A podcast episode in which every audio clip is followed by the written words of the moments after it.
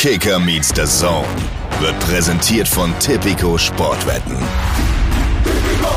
Das gehört dazu. Das muss man auch sich im Klaren sein. Es ist nie schön, es fühlt sich nie schön an. Es ist natürlich immer erstmal ein Scheißgefühl nach dem Spiel oder auch äh, vielleicht einen Tag danach, wo sicher nicht schön ist. Ne? Möchte man nie haben. Kicker meets the Zone, der Fußball-Podcast mit Alex Schlüter und Benny Zander.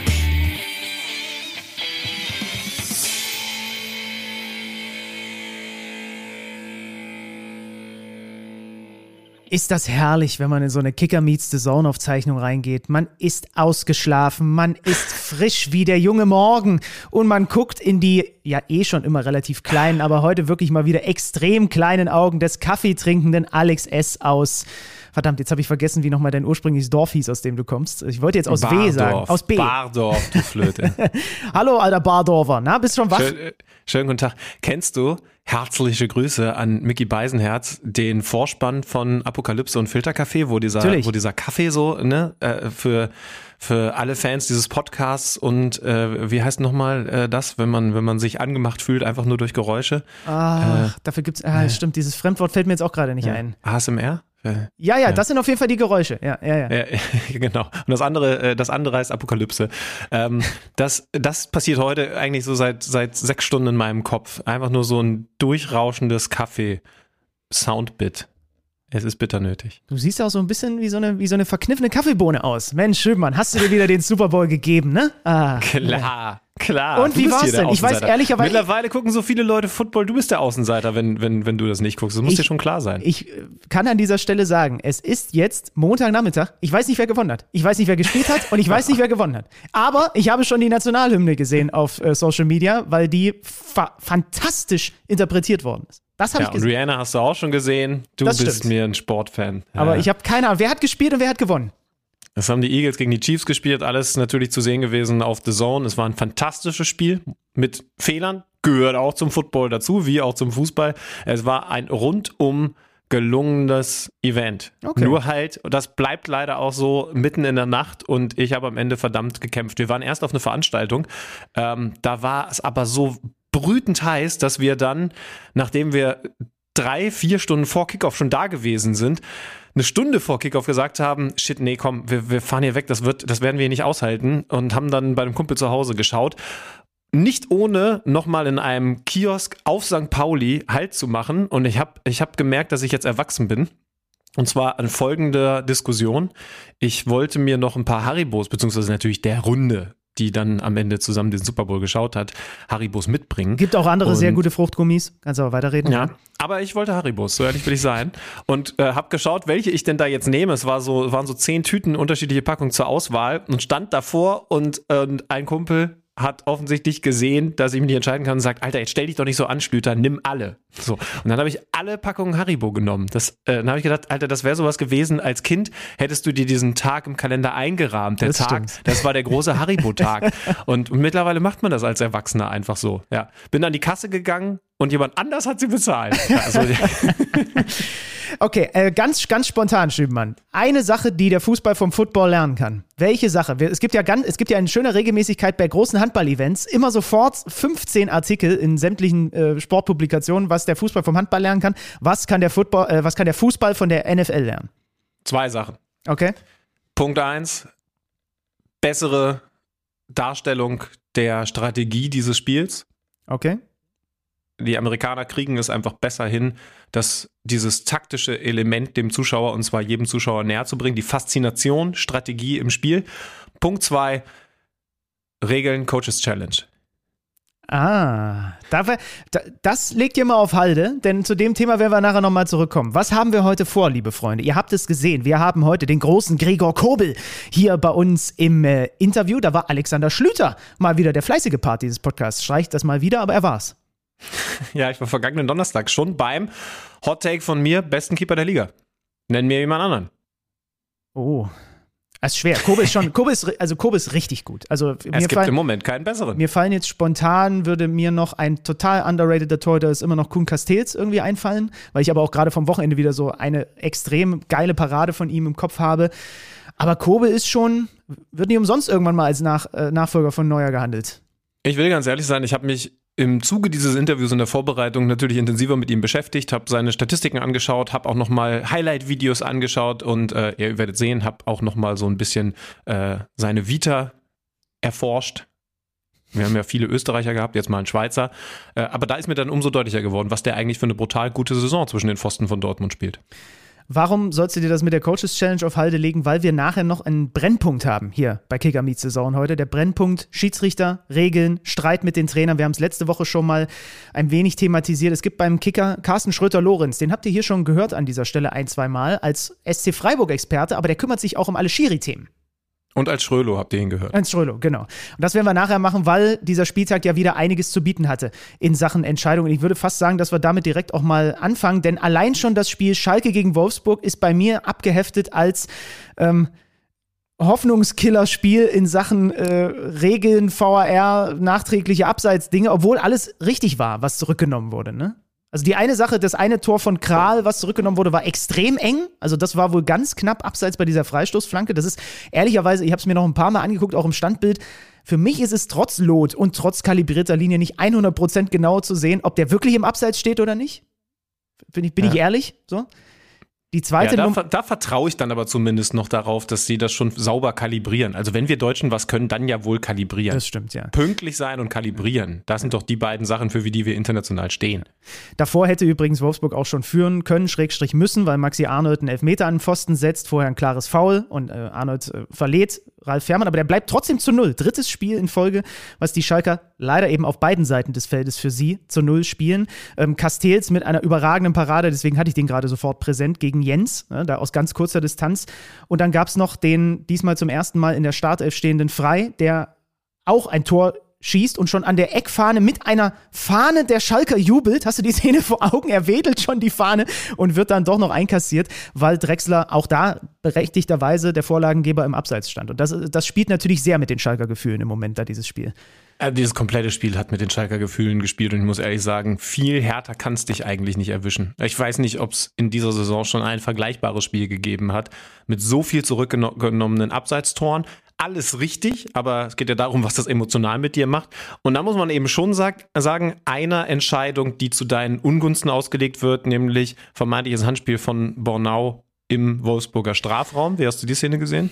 Ich habe es hier gerade noch mal da und je länger ich es mir angucke, desto weniger Handspiel wird es für mich. Im ersten Impuls am Freitagabend dachte ich, oh, das ist aber ein Handspiel.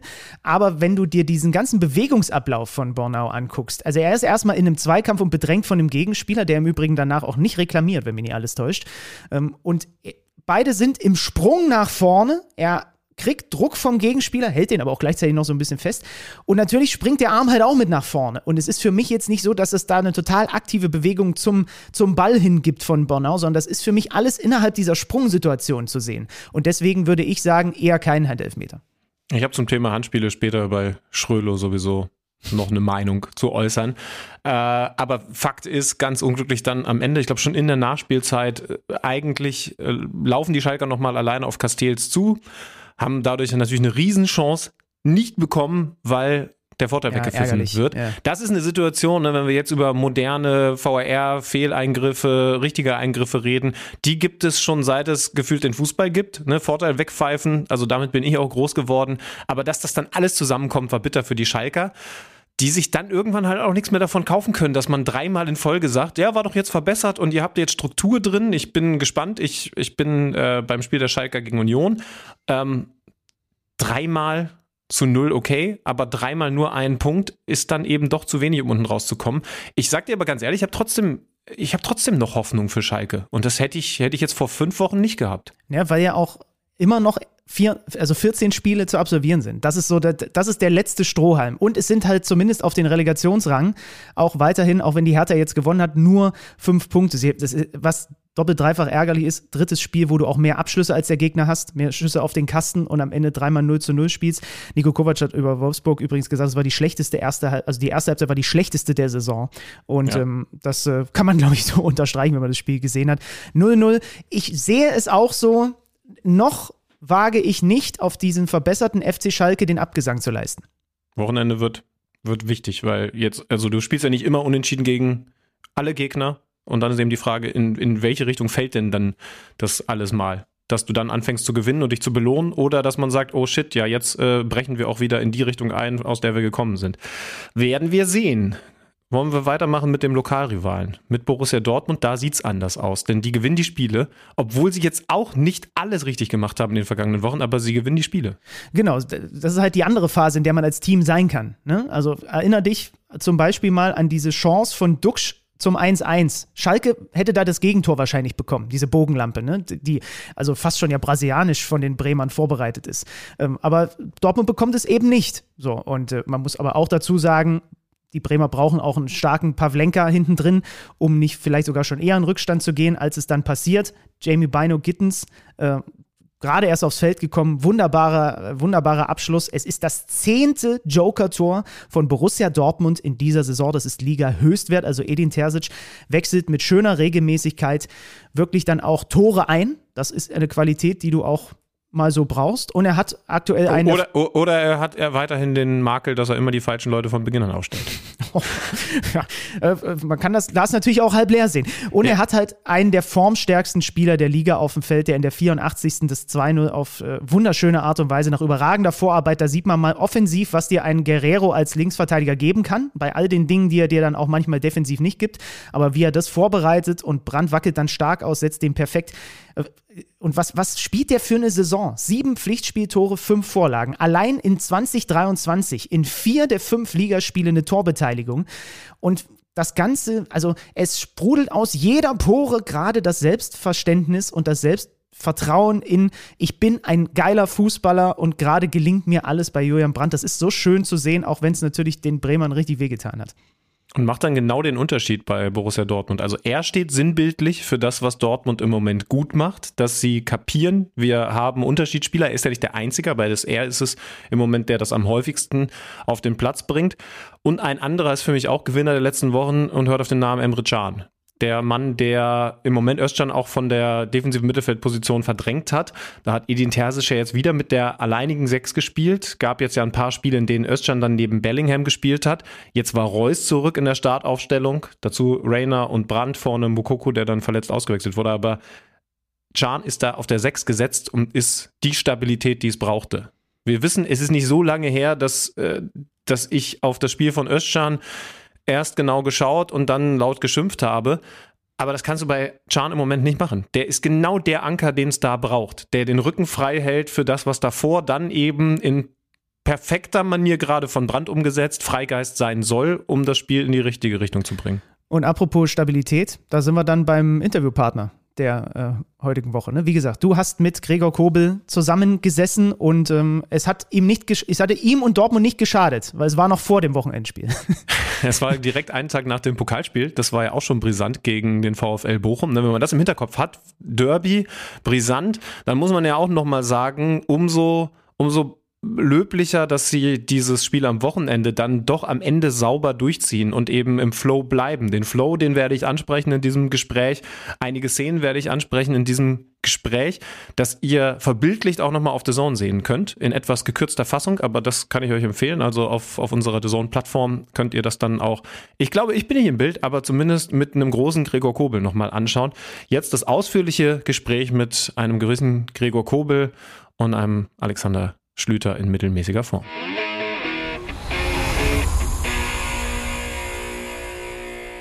Gregor, freut mich sehr, frisch vom, äh, ja, Training wäre jetzt ein großer Begriff, ne? ein bisschen regeneriert. Äh, ich habe vor einer Weile äh, mal eine interessante Aussage von dir gehört, so zum Thema Krafttraining.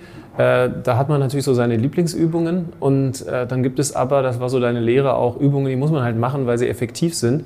Ähm, ist das eigentlich beim grundsätzlichen Torwarttraining auch so? Hat man Lieblingsübungen äh, im Torwarttraining und welche, wo man vielleicht sagt, oh, brauche ich nicht, aber oder habe ich keinen Bock drauf, aber muss ich durch, durchziehen? Ähm, grundsätzlich mache ich eigentlich alles fast gerne im Torwarttraining. Äh, es gibt aber so ein bisschen jahreszeitenabhängig äh, Übungen natürlich. Äh, ich glaube, wenn es äh, wenn äh, so Minusgrad oder so ein, zwei Grad Schneeregen, äh, da gibt es äh, uns da richtig kalt ist, da lässt man sich nicht ganz so gerne anschießen wie äh, im Sommer. da tut es um einiges mehr weh.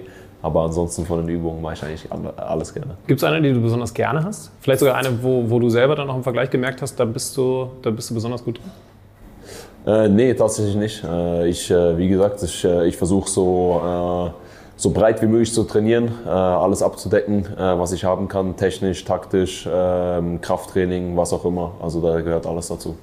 Ich habe letzte Woche mit Patrick Wimmer vom VfL Wolfsburg gesprochen, der ähm, erzählt hat, dass er in seiner Jugend, da war ich ein bisschen baff, Gewichtheben gemacht hat. Ähm, also er war tatsächlich ähm, österreichischer Meister in der Jugend im Gewichtheben. Bei dir ist es so, dass der Papa Eishockey-Profi gewesen ist. Patrick hat irgendwann dann so die Entscheidung treffen müssen, Gewichtheben oder Fußball. Gab es bei dir wirklich auch eine Entscheidung, Eishockey oder Fußball? Nee, äh, Eishockey war ich nie so talentiert, äh, von daher wurde es dann relativ schnell Fußball.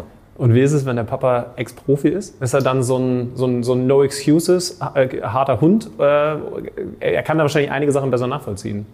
Mm, er, kann, er konnte mir sicher vieles auf den Weg geben, was es einfach heißt, Profisportler zu sein. Äh, jetzt klar technisch oder groß Fußball oder gerade im Tor hat er jetzt nicht wirklich viel Erfahrung, von daher konnte er mir da vielleicht nicht wirklich viel beibringen, aber so ein bisschen, äh, was es heißt, äh, Profisportler zu sein, was, es, äh, was du halt äh, an Einsatz zeigen musst, äh, wie viel Arbeit es ist, was genau du machen kannst, da konnte er mir natürlich viel helfen. Und du hast tatsächlich, habe ich das richtig gelesen, von Anfang an Bock auf dieses, egal bei Wind und Wetter, hinschmeißen gehabt. Äh, Feldspieler war nie eine Option. Ja, tatsächlich war ich von Anfang an im Tor. Es hat mir immer Spaß gemacht und zum Glück heute, heutzutage immer noch.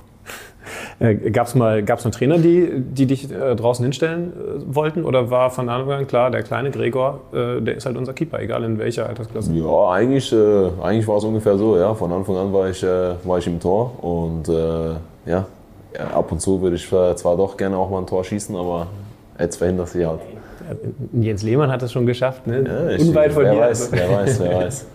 Gibt ja noch ein paar Gelegenheiten wahrscheinlich. Ja, hoffentlich, hoffentlich. Ja. Ähm, Jetzt wurde ja über Torhüter gerade in den letzten Wochen viel geredet. Du hast dich ja auch schon klar dazu geäußert, äh, dass du vor allen Dingen hier happy bist und hier noch viel vorhast. Ähm, was mich trotzdem interessiert, ist dieses Verhältnis, ähm, dieses Torhüter-Torhüter-Trainer-Verhältnis. Ist es tatsächlich so, so eng, wie ich es mir vorstelle? Ähm, ich weiß jetzt nicht, wie es du dir vorstellst, aber ja, es ist, äh, es ist äh, sicher ziemlich eng. Ähm, du, hast, äh, du bist die einzige Position, wo die wirklich einen Trainer hat, die sich fast nur um dich kümmert. Ähm, du bist meistens eine Torwartgruppe zwischen drei und vier Torhütern in der ersten Mannschaft und äh, das heißt halt eine sehr kleine Gruppe und gerade als Nummer eins hast du da ähm, nochmal quasi einen engeren Austausch äh, mit dem Torwarttrainer, wo man noch vielleicht ein bisschen mehr abstimmt, ne, wie man sich gerade fühlt, wie viele Spiele waren da. Ähm, da geht der Torwarttrainer meistens auch noch relativ spezifisch halt auf dich ein und guckt, äh, wie genau man das Training gestaltet und von daher ähm, ja, ist es sicher enger wie, äh, wie, wie, wie, wie die meisten Feldspieler, weil du halt einfach, einfach eine kleinere Gruppe auch bist. Ja, so, so, ungefähr stelle ich es mir vor. Und ich stelle mir vor, man hat eine, nochmal eine eigene WhatsApp-Gruppe, in der so eigene, so, eigene Torhüter-Gags so und Memes geschickt werden. So Habt ihr tatsächlich? Nee, Gags und Memes nicht, aber wir haben eine eigene Torhüter-Gruppe. Die ist aber relativ langweilig. Ja? Ja, vielleicht muss ich ja ein bisschen was äh, nachlegen. Ja, was, was bist du für ein WhatsApp-Typ? Äh, Lieblings-Emoticon? Liebesemoji, sag mal, ich muss das, was ich am meisten äh, verwende, wahrscheinlich einfach das Lachsmiley. Ähm, äh, ja, ich glaube klassisch, ja. Ich bin ein langweiliger WhatsApper. Wenn es gut passt mit dem Torwarttrainer, alles gut, aber ich stelle mir nur vor, wenn es dann nicht so harmoniert, ähm, umso problematischer. Hast du es in deiner Karriere mal gehabt, dass du, dass du da echt Struggle hattest, weil Verbindung eng ist automatisch, Verbindung wird dann umso schwieriger?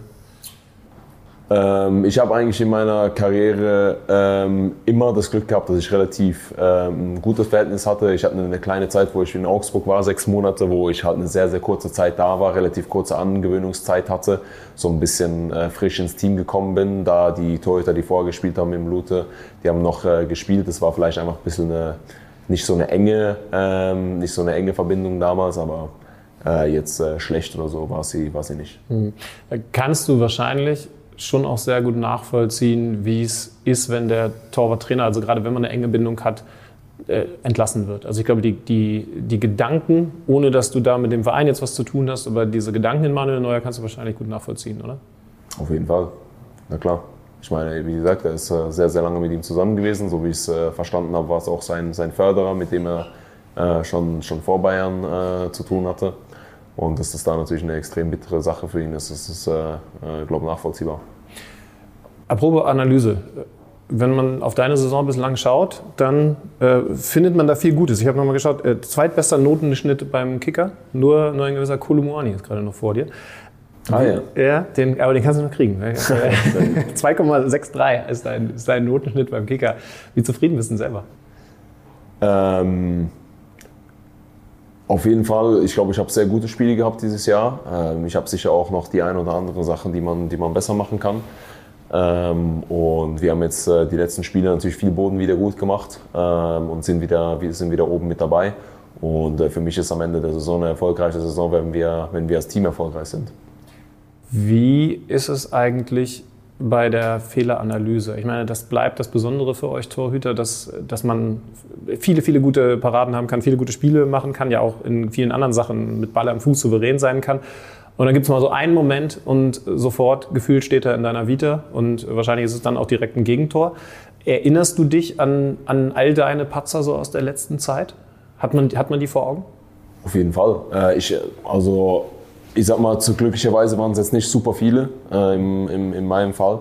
Ähm, die letzten Jahre. Was, was kommt dir so in den Kopf? Ich habe ehrlich gesagt nichts vor Augen, aber, aber irgendwas. Union zum Beispiel, wo ich ausgerutscht bin. Stimmt. Ach ja, stimmt. Ähm, ja, was war noch? Äh, sonst bei Stuttgart war relativ okay. Sonst letztes Jahr einmal gegen Bochum, wo ich ein bisschen zu spät war und äh, den Ding umgegrätscht habe. Aber das sind, wie gesagt, das sind, äh, da muss man als Torwart auch so ein, ein Stück weit klarkommen. Ne? Das, äh, das gehört einfach zum Spiel dazu. Du hast, du wirst nicht fehlerfrei sein immer. In der Saison hast du meistens ein, zwei äh, Dinger, wo du einfach scheiße aussiehst, weil es weil es halt einfach das Spiel auch ist ne, und zur Position dazugehört. Jeder macht Fehler mal, du kannst nicht äh, jeden Moment immer perfekt sein, das geht nicht. Und als Torwart bist du halt in einer Situation, wo wenn du halt mal einen Fehler machst, dann meistens nicht immer, aber meistens dann auch ein, ein Tor gibt und wo du halt dann schlecht aussiehst. Aber das gehört dazu. Ich glaube, du, du, du musst einfach, äh, so gut es geht, äh, versuchen einfach ähm, immer dich in eine gute Position zu bringen um, ähm, um, um die Bälle zu halten und auch äh, ja, da akzeptieren, dass es vielleicht, äh, vielleicht mal dazu kommen kann, dass es einen Fehler gibt, weil Fehler wird es immer, immer irgendwann mal geben.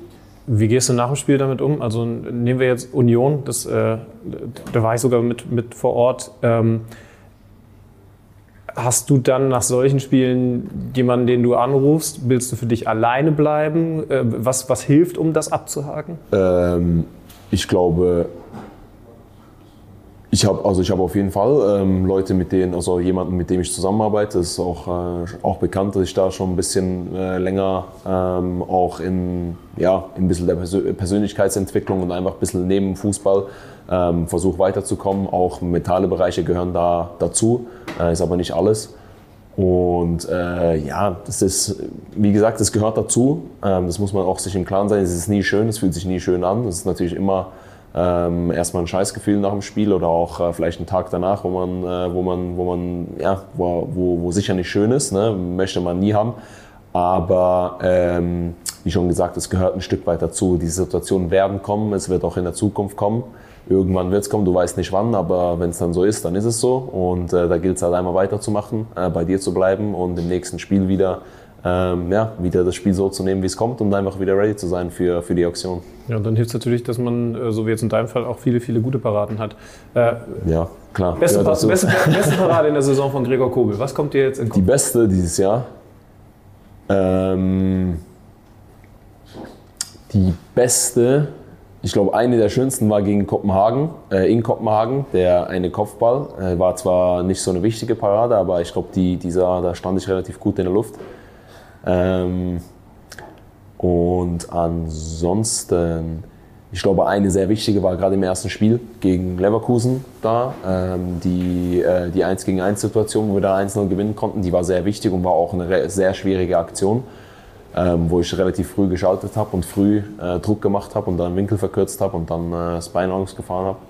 Ähm, ja, aber du, es gibt sicher ein paar andere auch noch, wo, wo ich jetzt vielleicht nicht dran denke. Also jetzt, jetzt gegen Bochum ganz, ganz frisch. Ja, gegen ja Bochum, ja. Die war auch cool, war. Ja. Stimmt. Eins gegen eins, ähm, schon eine Qualität von dir, ne? Ja, ich versuche da sicher auch. Äh Und keine falsche Bescheidenheit.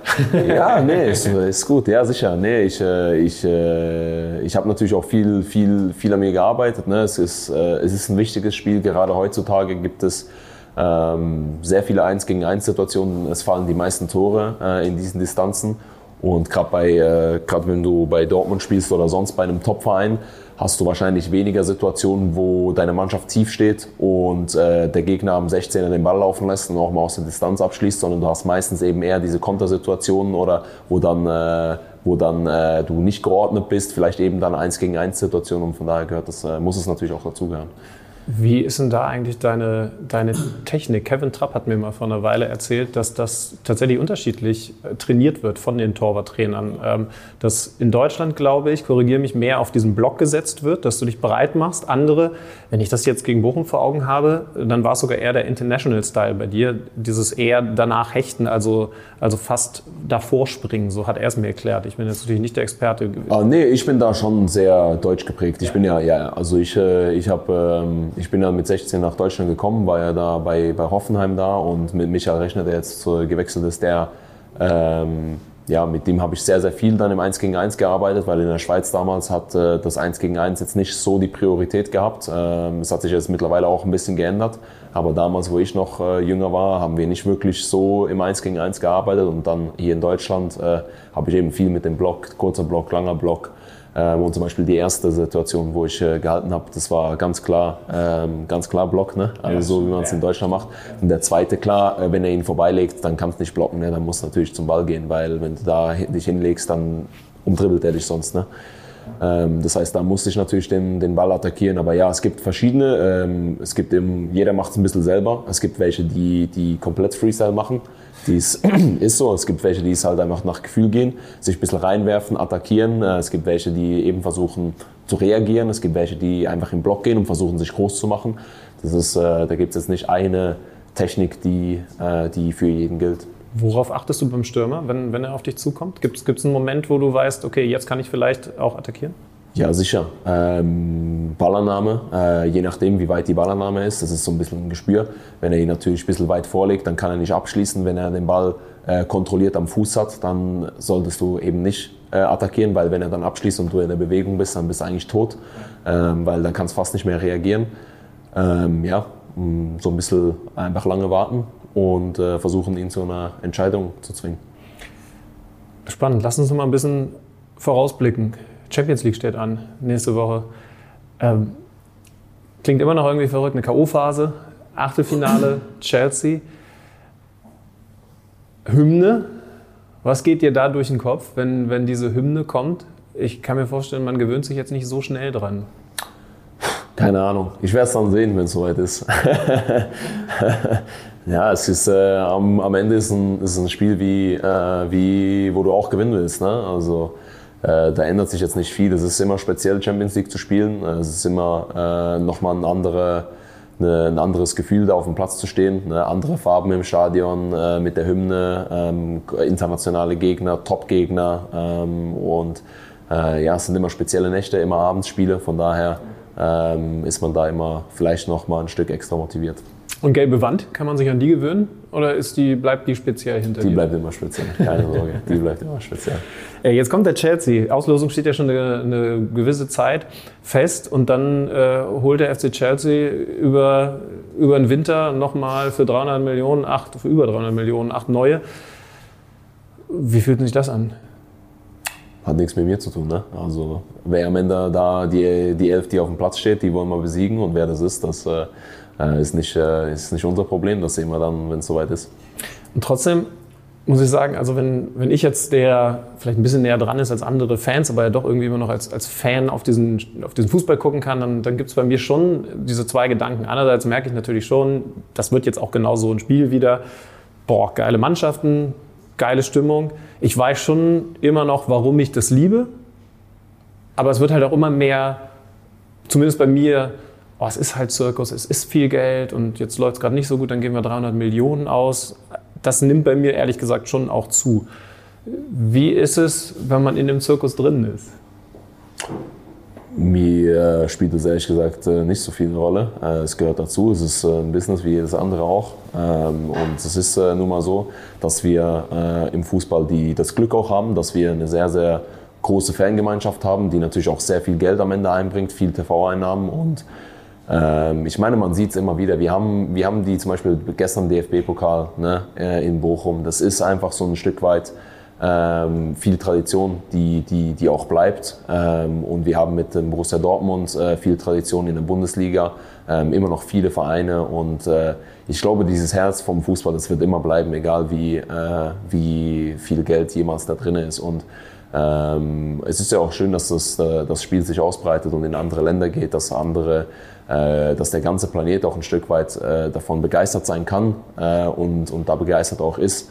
Und äh, ich finde es grundsätzlich eine gute Sache, dass es, äh, dass es viele Leute ähm, unseren Sport lieben, weil ähm, ja, am Ende ist es genau das, was, was man ja will, ne? den Leuten Freude bereiten, ähm, ein Stück weit äh, zu entertainen und äh, dass man was hat, wo man, wo man jede Woche wieder äh, vorausschauen kann, wo man sich darauf freut. Und äh, da ist es unser Job, dass wir dann auch möglichst uns Mühe geben, dass es auch ein schönes Spiel wird. Macht ihr im Moment mehr als gut? Ihr seid richtig in den Flow gekommen. Was hat sich verändert? Ähm, wir, wir haben viel Zeit gehabt, im Winter miteinander zu reden, ähm, viel gehabt, äh, uns äh, vorzubereiten auf die neue Saison. Und äh, ich glaube, man merkt, wir, wir, wir, wir haben einfach äh, uns als Ziel gesetzt, wo wir davor auch schon immer hatten, aber jetzt fällt es uns ein bisschen leichter, das umzusetzen, ähm, dass wir einfach äh, die Spiele gewinnen. Auch gestern, es war vielleicht kein äh, super schönes Spiel, ähm, aber wir haben den Kampf angenommen, äh, wir haben das Spiel angenommen, wir haben äh, die, die, die Umstände angenommen und äh, einfach gekämpft äh, und, äh, und gefeitet und am Ende ähm, äh, ja, cleveren Fußball gespielt, nicht versucht irgendwie schön zu spielen oder sonst was, sondern gemerkt, es geht heute nicht und dann trotzdem einfach eine Runde weitergekommen. Aber wenn, wenn du sagst, ihr hattet Zeit, auch darüber zu reden, also ich glaube, man kann schon sagen, ne, die, die, die Pause hat euch gut getan, kam wahrscheinlich auch zur richtigen Zeit. Ähm, wie klar musstet ihr dann über, über die Probleme, die ihr offensichtlich hattet, auch, auch reden? Also ähm, offensichtlich hat sich ja einiges geändert. Ähm, offene Kommunikation ist immer wichtig. Ähm, wir haben jetzt die, die, die letzten Jahre immer Jahre gehabt, wo es nicht immer ganz geklappt ist, ähm, wo wir natürlich auch ändern wollen. Wir wollen oben mitspielen, wir wollen Titel gewinnen und wir wollen das auch konstant machen. Und äh, wir haben es jetzt in den letzten Jahren nie wirklich hingekriegt, dass wir immer konstant äh, unsere Leistung abrufen. Und es ist auch eine extrem schwierige Sache, äh, egal wie du dich fühlst, auch wenn du müde bist oder wenn du ähm, viele Spiele hintereinander hast, dass du da immer auf dem Punkt da bist, ist eine, super schwierig. Äh, und immer wird es nicht gehen, aber äh, es geht sicher mehr wie das, was wir gezeigt haben. Und das war auch jedem klar. Und äh, ja, wenn wir das annehmen und vielleicht, äh, wenn, wenn wir mal einen schlechten Tag haben, der ein oder andere Spieler dann doch äh, dagegen hält und vielleicht den einen oder anderen dann auch mitnimmt und da so ein bisschen, äh, da kann man trotzdem Siege holen, ne? auch, wenn man vielleicht nicht den besten Tag hat und wir haben jetzt auch gezeigt in den fünf Spielen, wo wir gewonnen haben, dass wir äh, auch auf verschiedene Arten gewinnen können. Wir können Top-Fußball spielen, wir können nicht so guten Fußball spielen, wir können aber trotzdem immer Spiele gewinnen. Das finde ich ganz interessant, wenn man, wenn man über euch, wenn man kritisch mit euch umgeht, ähm, vor ein paar Monaten noch gesagt hat, naja, die haben ja zwei Gesichter, die können richtig Spaß machen, aber sie können auch mal enttäuschen. Ihr habt diese zwei Gesichter immer noch, aber im Moment ist es eben eher die Variabilität, was man, was man auf den Platz bringt. Das ist auch normal. Also du wirst keine Mannschaft finden oder fast keine äh, Mannschaft finden, die, die, die, die jeden Tag, egal wann, immer auf den Platz geht und äh, unfassbaren Fußball spielt. Ne? Es gibt einfach Tage, an denen es schwerfällt, wo es schwierig ist, äh, Umstände, äh, Platz, Gegner, äh, vielleicht auch einmal mal müde, ne? gibt es auch. also äh, ist normal. Äh, viele Spiele gehabt, vielleicht ein paar Verletzte, ne? Äh, dann viele Spiele, wo, wo, wo vielleicht zu viele Spiele ein bisschen überspielt sind. Und dass man da halt, das gibt es immer, aber du kannst trotzdem auch da Spiele gewinnen. Du wirst vielleicht nicht jedes Spiel gewinnen, aber du kannst trotzdem mehr Spiele gewinnen und das, das, an dem haben wir viel gearbeitet. Gregor, dann wünsche ich für die nächsten Spiele, dass es weiter so Dankeschön. weitergeht. Dankeschön. Viel Erfolg. Danke.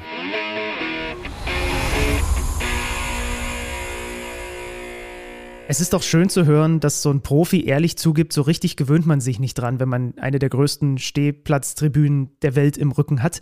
Weil ehrlicherweise uns würde es auch so gehen und das sind halt auch nur Menschen. Ne? Also vielleicht gibt es abgezockte Typen, die es dann irgendwann nicht mehr anhebt in so einem Stadion, was halt einfach ein besonderes Stadion ist zu spielen.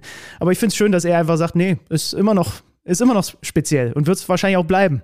Ich glaube, es kommt darauf an, was es mit dir macht. Und äh, speziell kann ja in seinem Fall, das sieht man ja an den Spielen, die er bislang absolviert hat in dieser Saison, kann ja auch sehr positiv sein.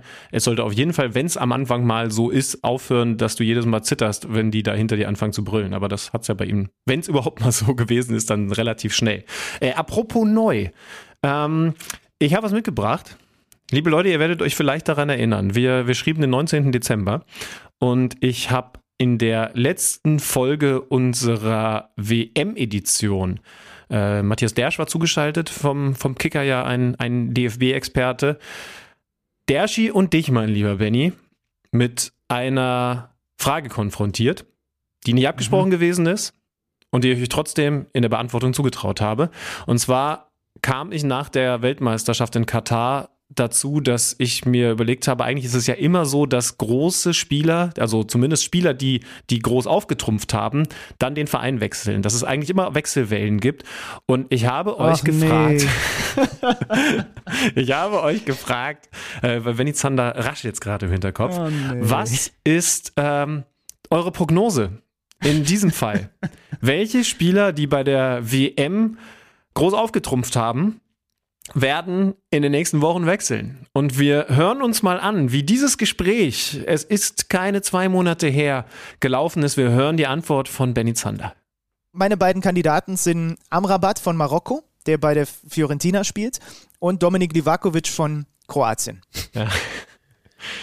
Hätte ich auch beide auf der Liste gehabt. Dash, hier kannst du noch ergänzen? Oh, nee, wirklich nicht. Äh, habt ihr mich jetzt das kalt erwischt, auch weil ich habe die ganzen Vertragskonstellationen gar nicht im Kopf. Ähm, Sag also, einfach die beiden, die ich gesagt habe. Ja, was, was, ist denn, nee, was ist denn mit Enzo Fernandes? Der ist erst im Sommer von River Plate zu Benfica gewechselt und ich habe jetzt gerade eben wieder von, ich glaube, dem äh, Newcastle-Trainer äh, ein Zitat gelesen, der gesagt hat, wir kennen den, äh, wir, wir, wissen, wie gut er ist, aber das Preisschild ist sehr groß, weil also wir wissen, dass portugiesische Teams dann auch wirklich richtige Klauseln damit reinpacken für richtig viel Geld.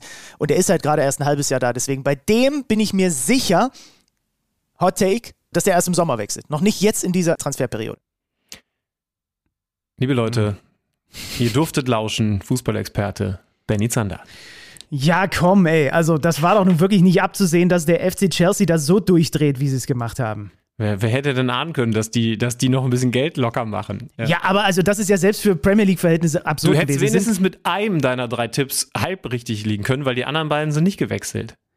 Ja, selbst Livakovic nicht, ne? Ja. Oh Mann, Hätte ich ey. aber tatsächlich auch nicht gedacht. Äh, aber Enzo Fernandes mittlerweile beim FC Chelsea und da trifft er jetzt auf Borussia Dortmund. Was glaubst du, wie geht das aus? Ist für mich ein komplettes 50-50-Spiel ich muss erstmal Folgendes dazu sagen. Ich muss erstmal schauen, ob diese ganzen Neuzugänge, die ja dann auch bei anderen Clubs schon Champions League gespielt haben, überhaupt alle spielberechtigt sind. Dreimal darf man quasi in seinem Champions League-Kader Veränderungen vornehmen, auch mit Spielern, die schon, wie jetzt Fernandes zum Beispiel bei Benfica, ähm, schon gespielt haben. Ähm, das, da ist ja zum Beispiel Aubameyang zum Opfer gefallen mhm. bei, bei Chelsea. Der hat es nicht in den Kader geschafft. Ähm, der, also die letzten Resultate haben jetzt zwar ein paar Mal nicht verloren, Chelsea, aber reißen, reißen jetzt keine Bäume aus und Dortmund kommt mit so breiter Brust, dass mir eigentlich mein, also dass ich eigentlich geneigt bin zu sagen, ja, gemähte Wiese für die Dortmunder, so wie sie gerade drauf sind. Aber ich weiß, was dann auch manchmal in dem Fall international passieren kann, auch mit dem BVB.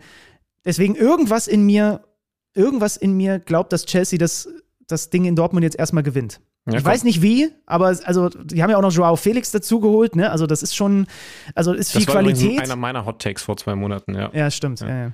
Ja, ich habe gesagt, er geht zu Man City. wir sind einfach gut, wir sind einfach gut. also komm, ich das wir ganz, ganz kurz komplett. Also äh, was glaubst du bei Bayern Paris? Mbappé ist im Abschlusstraining, habe ich gelesen.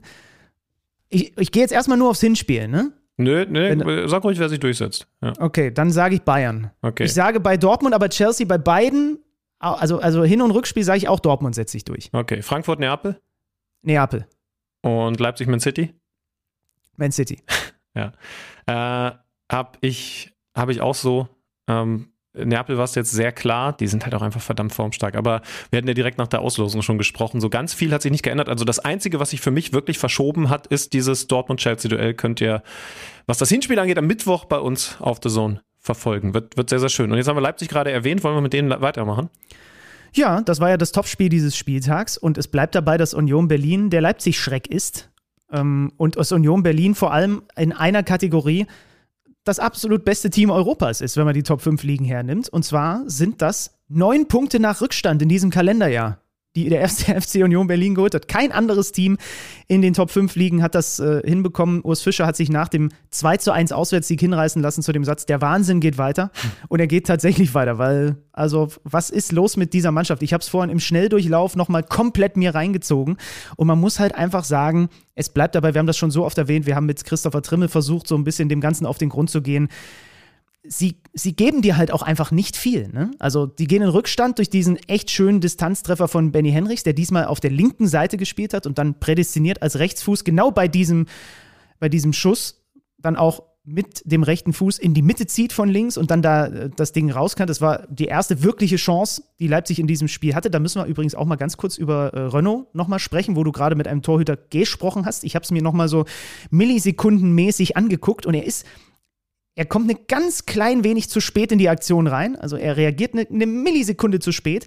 Und wenn du dann mal auf die Hand guckst, dann ist er zwar dran, aber nicht so von der Seite, dass er hinter den Ball kommt mit der Hand, um ihn wirklich dann mit einer stabilen Hand abzuwehren, sondern er ist, er kommt nur so unten an, die, an, an den Ball dran. Und deswegen sieht es auch irgendwie komisch aus und rutscht ihm dann am Ende durch. Ich glaube schon, dass Renault an einem richtig guten Tag das Ding vielleicht auch irgendwie noch um den Pfosten lenkt. Ja, haltbarer Ball, äh, trotzdem schönes Tor. Ähm, kann, ich, kann ich kurz und knapp machen, weil ich deine Ausführungen komplett nachvollziehen kann. Mhm. Ähm, ich kann schon mal ankündigen, ihr seid jetzt live dabei zu verfolgen, ob ich mich durchsetze bei der Themenbesprechung, die in den nächsten Stunden folgt, dass ich vorschlagen werde, dass wir mit The Zone für das Spiel, was dann am Sonntag bei Union Berlin stattfindet, nämlich gegen den FC Schalke 04, mal schauen, wie sie es hinbekommen, einen Timo Werner und all die anderen wahnsinnig schnellen Leipziger auszuschalten. Also nicht komplett ausschalten, klar, aber denen so sehr ihre Qualität zu nehmen. Wie kriegen die es hin, dass du bei Union das Gefühl hast, sie stehen immer kompakt, sie lassen nie Tiefe zu, ohne dass die sich jetzt komplett in den Mannschaftsbus vorm eigenen Tor verkriechen. Also diese unglaubliche Fähigkeit, die die, glaube ich, auch gar nicht so ins Auge stechen kann, weil sie in Details und in der Disziplin so besonders ist. Die würde ich gerne mal genauer untersuchen. Ähm, ihr werdet dann, wenn ihr den Vorlauf habt, ja, wann ist es, glaube ich, 14.45 am Sonntag schaut, sehen, ob ich mich mit meinem Themenvorschlag durchgesetzt habe äh, oder, ja, oder ob es was Geileres gibt. Aber es ist spannend, weil du hast mir das ja hingeworfen, dass das deine Idee ist und deswegen habe ich vorhin auch noch mal ein wenig darauf geachtet. Du hast es schon gesagt, ganz kriegen sie es nicht hin, den Leipzigern diese Umschaltmomente und die Tiefe wegzunehmen. Da waren auch einfach ein paar echt schlampig ausgespielte Sachen, wo man übrigens auch sagen muss, Timo Werner spielt gerade auch wirklich keinen guten Ball und ja, ich habe so das Gefühl, dass besser gewesen nach seiner Einwechslung. Ja das verstärkt sich im Moment, auch im Stadion. Ne? Es verspringt ihm mal einen Ball oder er spielt mal einen Ball in den Rücken des Gegenspielers und schlagartig, und da muss ich dann so, das muss man ganz klar auch mal sagen, da muss ich das Leipziger Publikum auch an die eigene Nase fassen, weil sie machen ihren Spieler gerade nicht unbedingt stärker. So hart muss man das formulieren. Und demzufolge verstärkt sich das dann immer mehr und dann verdattelt er hier und da eine Situation. Aber es ist halt schon krass und auch, weil du eben mich mit dem Blick auch drauf gelenkt hast, achte mal drauf, was, was, was, was fällt dir so auf? Union kommt nie in Unterzahlsituationen. Union hat immer eine Restverteidigung von mindestens zwei Spielern. Union hat fast immer die Mitte dicht über diese Fünferkette mit den beiden Sechsern und dem dann davor gezogenen Kedira davor, sodass du immer erstmal über die Außen kommen musst. Es ist einfach die Rädchen greifen. Und dann ist das, was wir vorhin über Dortmund gesagt haben, bei den Toren auch wieder Union äh, anzu, anzumerken. Ne? Also das 1-1 fällt nach einer Ecke, natürlich, wie auch sonst, wo der Ball an den kurzen Pfosten kommt und es sind mehrere Spieler an der 16er Grenze positioniert und zwei im Rückraum. Und natürlich schiebt der Großteil und die Leipziger, die alle ihre Männer auch haben, schieben auch mit Richtung Tor. Und dann wird der Ball aber genau auf den einzigen freien Spieler geköpft von einem, von einem Leipziger, der im Rückraum frei steht und das Ding dann mit handgestoppten 101 km/h Yannick Haberer reinknallt. Alle anderen sind markiert. Das ist der einzige, der da frei steht. Jetzt können wir darüber sprechen, sollte der da so frei stehen, aber natürlich sind erstmal de facto die Spieler, die in den 16er rein oder Richtung 5er sich bewegen, sind natürlich die torgefährlicheren Spieler. Ne? Also ich habe so überlegt, wie, wie wird Marco Rose das Ding mit seiner Mannschaft analysieren? Ja, auf keinen Fall dahin klären. Ähm, ähm, einer muss bleiben weil also, also da muss es eine Restverteidigung geben. Aber ich habe es jetzt nicht genau vor Augen. Das müsste ich mir jetzt nochmal einer ist Einer ist tatsächlich geblieben, aber bei dem zweiten im Rückraum, der ein bisschen näher zum Eckballschützen steht. Also der ist ein paar Meter rechts von Haberer steht einer und der ist auch markiert. Haberer ist wirklich der Einzige, der komplett, aber, der hätte den Ball so muss man vielleicht, vielleicht mehr zwischen den beiden äh, Leuten Ja, irgendwie so. Ne? Also, also da ja. kannst du ja dann keine Manndeckung mehr spielen. Ich würde mich jetzt schwer tun zu sagen, da ist sie wieder die klassische Unioner Standardstärke, die ja tatsächlich wieder wieder aufgekommen ist, seit wir das mit Christopher Drimmel besprochen Nur haben. die Kaltschnäuzigkeit, ne? Ja. die ist es halt einfach. Trotzdem muss man eben sagen, das ist ja keine Standardstärke. Ne? Also äh, die Ecke kommt rein, wird geklärt, aber nicht weit genug geklärt. Und das, was Haberer dann so wundervoll macht, das hat erstmal nichts mit einer Unioner Standardstärke zu tun, sondern mit seiner individuellen Klasse, nämlich einer fantastischen Schusstechnik.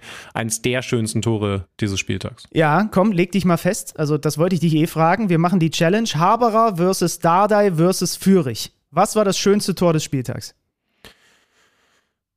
Ich glaube, Dardai schlägt noch ein bisschen schöner ein. Ich bin bei, ich bin bei Fürich.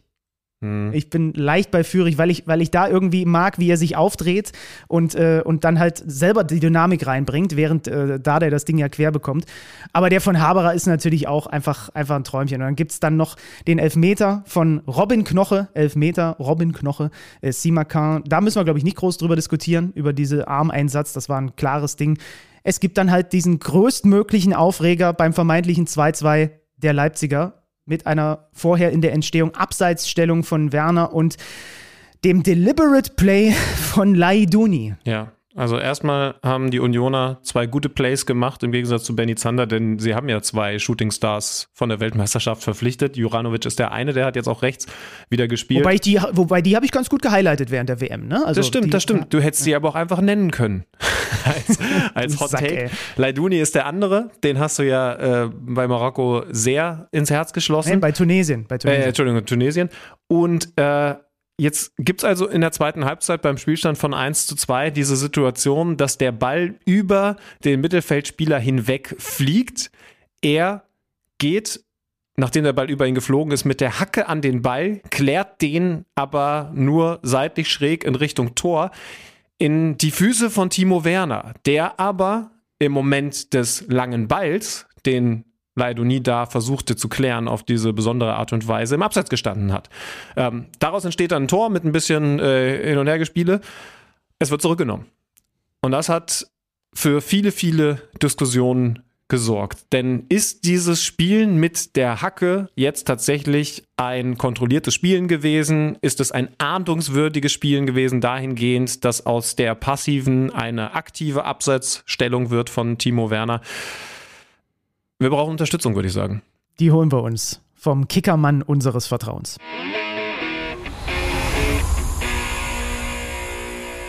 Er ist, wenn man so möchte, das Multifunktionswerkzeug beim Kicker. Er ist für den SC Freiburg zuständig. Er kümmert sich hier um die U21-Nationalmannschaft der Burschen. Und nebenbei ist er auch noch, auch wenn er mir eigentlich verboten hat, ihn so zu nennen, der Schiri-Obmann beim Kicker. Sein Name ist Carsten Schröter-Lorenz. Hallo Werkzeug. Hallo, wer, bist du denn? Bist du der Oberobmann? Kann man dich so nennen? äh, wenn es den gibt. Also ich fände es schön, wenn ich tatsächlich mal so einen Titel hätte, wo ein Ober vor irgendwas li- steht, außer Obervollidiot. Das wäre tatsächlich nicht so gewünscht. Ähm, äh, ja, ich glaube, wir sind ähnlich unterwegs. Wir, wir sind so ein bisschen so Outsider, die sich irgendwie so reingesneakt haben, so ein klein bisschen in diese, in diese Schiedsrichter-Thematiken. Ne? So kann man das, glaube ich, sagen, wa? So kann man es ein bisschen sagen, wo, wobei ich ja zumindest die Schiedsrichtererfahrung im Basketball habe. Also ich kenne die Rolle. Ich war selber nie aktiver Fußballschiedsrichter, aber Basketballschiedsrichter auf einem relativ hohen Niveau bis unteren Bundesliga-Bereich, Ja, bis ich dann Da hast- aufhören musste zu, zugunsten des tollen, wunderbaren Da Reporterjobs. hast du mir was voraus. Schildmann, wie ist es eigentlich um deine Schiedsrichtererfahrung be bestellt? Musstest du zumindest mal irgendwie auch in so Trainings spielen und hast du es genauso gehasst wie ich? Ja, tatsächlich wird das ja im Basketball, äh, Schrölo, korrigier mich, wenn das vielleicht vom Bundesland zu Bundesland anders ist, aber ich würde sagen, im Basketball ähm, strenger gehandhabt als, als im Fußball. Also so ist es zumindest bei meinen Vereinen gewesen. Du musst halt als Basketballmannschaft ähm, ein, zwei, ich glaube zwei Schiedsrichter mindestens stellen. Also bei de denen einfach klar ist, okay, ihr wollt am Spielbetrieb teilnehmen, dann stellt auch Schiedsrichter pro Mannschaft, äh, die dann eben die anderen Spiele pfeift. Und in äh, dem Zuge war ich tatsächlich auch mal eine gute Saison, zwei Saisons, dann habe ich mir irgendwie so ein bisschen rausgenommen, Basketball-Schiedsrichter. Im Fußball habe ich es, wenn dann, nur so über, ach komm, stell dich doch mal dahin äh, in, bei einem Jugendspiel, wo ich dann irgendwie sowieso an der Seitenlinie stand, gemacht. Aber, aber wenn, dann war es beim Basketball so. Aber es gibt es das bei Fußballmannschaften? Muss man, muss man pro Amateurmannschaft einen Schiedsrichter auch verfügbar musst Ja. als? Verein stellen, glaube ich. Ja, ja. Ja, aber das Verein stellen. Und ich glaube, es richtet sich nach der Anzahl der Mannschaften, die du im Spielbetrieb hast. ne? Wenn du eine große Abteilung hast, weiß ich nicht, drei Damenmannschaften, drei Herrenmannschaften, musst du, glaube ich, schon auch mehr Schiris stellen, weil der dann auch mehr Spiele von dir selbst, von anderen Vereinen gepfiffen werden muss, äh, müssen, wobei es ja so ist, dass nur die unterklassigen Ligen dann Vereinsansetzungen haben. Sonst gibt es ja dann auch Schiedsrichterpools, Schiedsrichterkader ab Landesliga, glaube ich, aufwärts. Schröder, wir sind gerade eben in einer Situation beziehungsweise an einem Punkt angekommen, den wir bei unserer äh, wöchentlichen Fußballanalyse immer wieder bekommen beim Thema Schiedsrichter, beim Thema Regelwerk. Das ist dieses Deliberate Play, wie wir es seit dieser Saison nennen. Nicht äh, erst seit dieser Saison, aber ja. Genau, Handspiel haben wir, Handspiel haben wir auch schon gehabt in dieser Folge. Äh, was würdest du sagen, ist das, das Handspiel des Basketballs?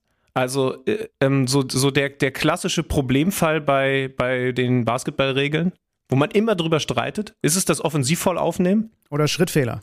Ja, ich würde sagen, äh, der, der Eurostep und der aufgelöste Sternschritt.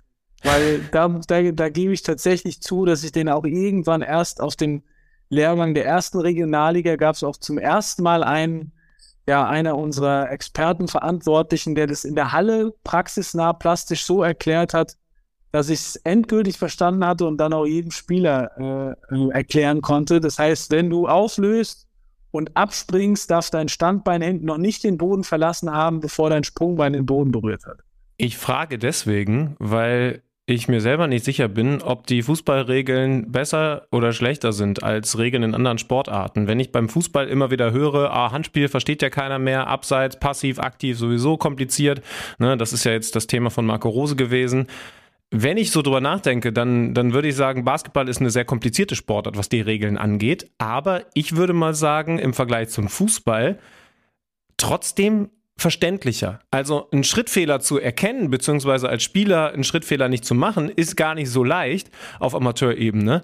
Aber wenn das Ding gepfiffen ist, ist es, finde ich, klarer als, ah, ist, geht, geht der Arm jetzt zum Ball beim Handspiel oder eben nicht. Also ich glaube, du kannst es, du, irgendwie kriegt man es beim Basketball besser definiert. Wobei man auch dazu sagen muss, also ich finde, ich weiß nicht, wie ihr das seht, dass sich der gemeine Profifußballer und Profifußballtrainer auch gerne hinter dem Argument, das versteht ja keiner mehr, versteckt. Es gibt tatsächlich, ja, es gibt tatsächlich im Moment auch verstärkt Situationen, wo ich, wenn ich zu Hause Fußball gucke, zu 100 Prozent immer die falsche Entscheidung beim Handspiel mir denke, dass jetzt gleich entschieden wird. Also ich denke immer, okay, das ist jetzt definitiv kein Handelfmeter und plötzlich gibt es den Pfiff.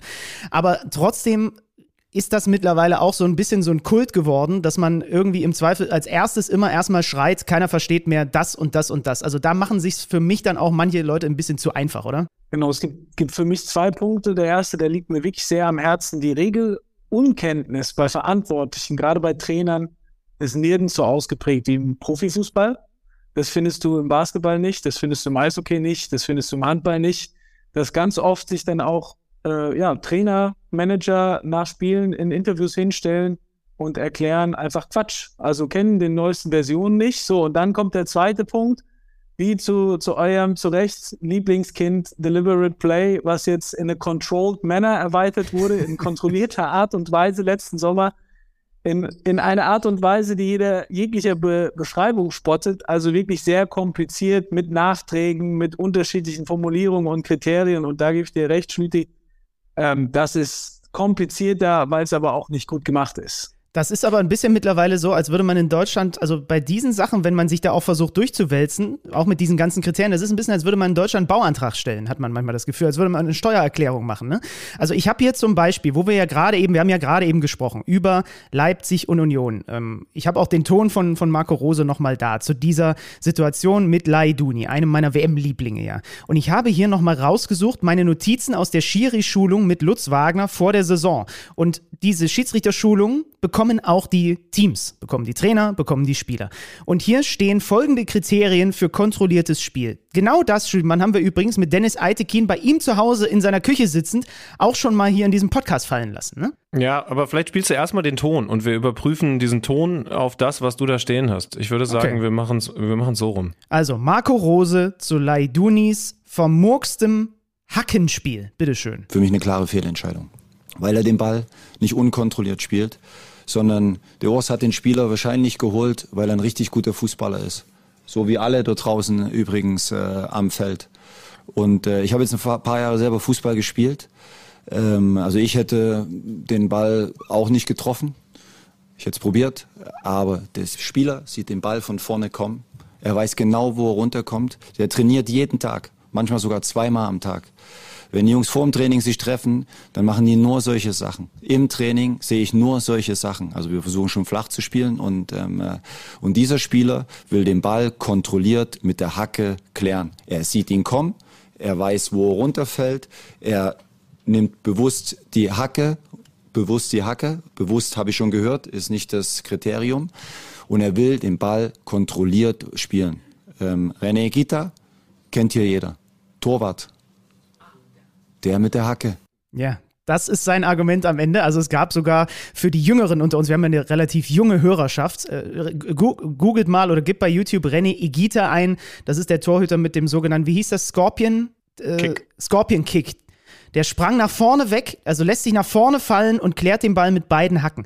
Jetzt habt ihr gehört, was Marco Rose sagt. Und vieles davon trifft auf das zu, was Lutz Wagner uns Übertragenden, und ich habe an diesem Wochenende auch einfach im Zuge dieses Spiels viel zu oft das Wort bewusst gehört. Das Wort bewusst ist aber weg. Es gibt das Wort kontrolliert. Es gibt das Wort bewusst nicht mehr seit dieser Saison als Kriterium. Was hat Lutz Wagner uns Übertragenden vor der Saison gesagt? Was sind die Kriterien? Der Spieler ist unbedrängt. Erfüllt. Der Spieler ist nicht in einem Zweikampf. Erfüllt. Der Spieler kann den Ball klar sehen und spielen. Erfüllt. Carsten hat es schon gesagt, in a controlled manner ist quasi die, diese, dieser englische Begriff, den dann die, der DFB irgendwie versucht hat zu transportieren ins Deutsche. Und der wichtige Zusatz, den Lutz Wagner nochmal gesagt hat, ich zitiere, auch wenn er danach zu blöd ist und einen technischen Fehler macht, ja, bleibt es im Zweifel ein kontrolliertes Spielen. Und deswegen bin ich in dem Fall, die Quintessenz von Lutz Wagner war übrigens, dass es dann einfach häufige Abseitsstellungen geben wird. Das kann ich jetzt ehrlicherweise so hundertprozentig, so oft ist mir das Deliberate Play diese Saison noch nicht untergekommen. Aber für mich ist das alles bei Laiduni erfüllt, weil er ist im Grunde genommen selber aus einer kontrollierten Situation heraus für sein am Ende unkontrolliert aussehendes Spielen verantwortlich. Aber wieso? Das verstehe ich nicht. Weil alle Kriterien dafür, dass er den Ball kontrolliert spielen könnte, erfüllt sind. Also er entscheidet sich ja zum Beispiel dagegen, hochzuspringen und zu versuchen, mit dem Kopf ranzukommen, was er auch machen könnte.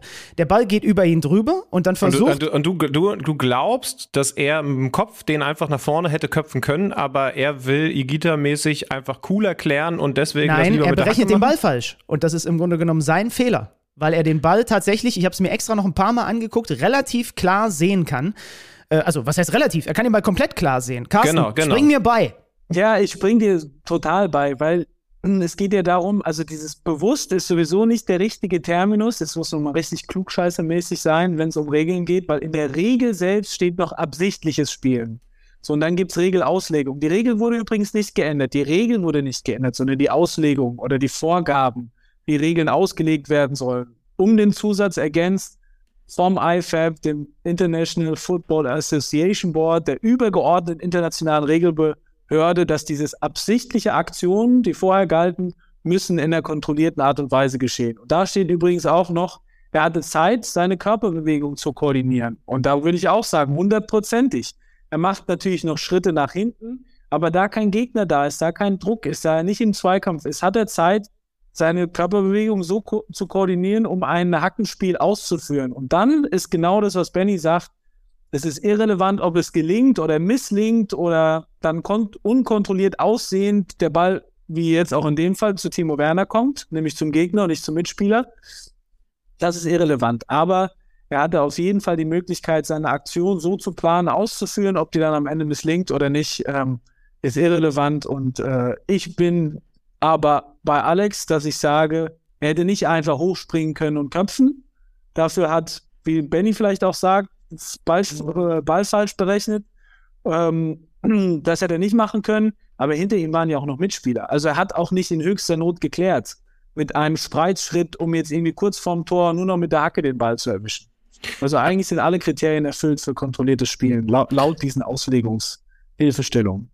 Lies nochmal Punkt 3 vor, Benny ähm, wo es darum geht, äh, also ich glaube, es war Punkt 3, wo es darum geht, dass er den Ball klar sehen kann. Er kann den Ball klar sehen und spielen. Ja. Ich finde nicht, dass er den Ball klar spielen kann. Er kann den Ball definitiv klar sehen, aber ich finde, wenn er ihn klar spielen könnte, also wenn, wenn es wirklich so wäre, dass er den Ball mit dem Kopf nehmen könnte, dann, dann ist es für mich ein klares Spielen und er sagt sich aber geiler als mit der Hacke. Das glaube ich aber einfach nicht, weil dann hätte er den Kopf genommen. Und ähm, und ich finde, ein Spiel mit der Hacke ist vergleichbar mit, äh, ich habe den Ball vor mir, aber eben nicht so, dass ich mit einem mit einem mit der Fußbewegung den Ball nach vorne schieße, sondern der ist irgendwie, weil es ein schneller Querpass ist, anderthalb Meter vor mir und ich komme nur gerade so hingegrätscht. So. Und, und dann rutscht er mir entsprechend, wie bei ihm mit der Hacke, über den Spann. Und ist für mich auch dann ein, ein, ein ahndungs-, also ein nicht ahndungswürdiges äh, Klären, ne? weil, weil eben nicht kontrolliert. Und ich finde, das ist das Gleiche hier mit der Hacke. Wenn Marco Rose sagt, nee, mit der Hacke, die sind ja alle so gut, dann muss ich ihm da schon widersprechen, bin zurück beim Basketball. Also da, wo äh, wo ich gespielt habe, wurde es gemacht und noch sehr viel häufiger sieht man es bei NBA-Teams, äh, bei denen zum Beispiel Steph Curry spielt. Wir haben vor, vor Spielbeginn und vor jedem Training Würfe von der Mittellinie gemacht. So. Und ein Steph Curry kann das erstaunlich gut. Und trotzdem ist das kein kontrolliertes in den Korb werfen, das der halt einfach jedes Mal macht. Ne? Nur weil er das ständig tut und weil er da außergewöhnlich gut ist, kann ich nicht sagen, das haben die Jungs doch so drauf, dass es, dass es damit eine klare Kontrolle ist. Ähm, das, da widerspreche ich ihm. Nein, das ist ja trotzdem mit der Hacke eine schwierige Situation. Und für mich ist es deswegen eine richtige Entscheidung gewesen, weil er eine Notbewegung macht, die dadurch nötig ist, dass er eben nicht kontrolliert spielen kann. Also das, das ist der Grund, weshalb ich bei der Szene immer noch sage, nee, das ist da in dem Moment nicht erfüllt. Er macht diese Bewegung, weil eine kontrollierte Bewegung, A, mit dem Fuß nach ne, klassisch vorne, das geht sowieso nicht, und auch nicht mit dem Kopf, ähm, weil das nicht möglich ist. Und deswegen muss er die Hacke. Dass das dann äh, ja, vielleicht hätte er den Ball besser durchgehen lassen sollen und äh, ne, weil hinter ihm einer ist.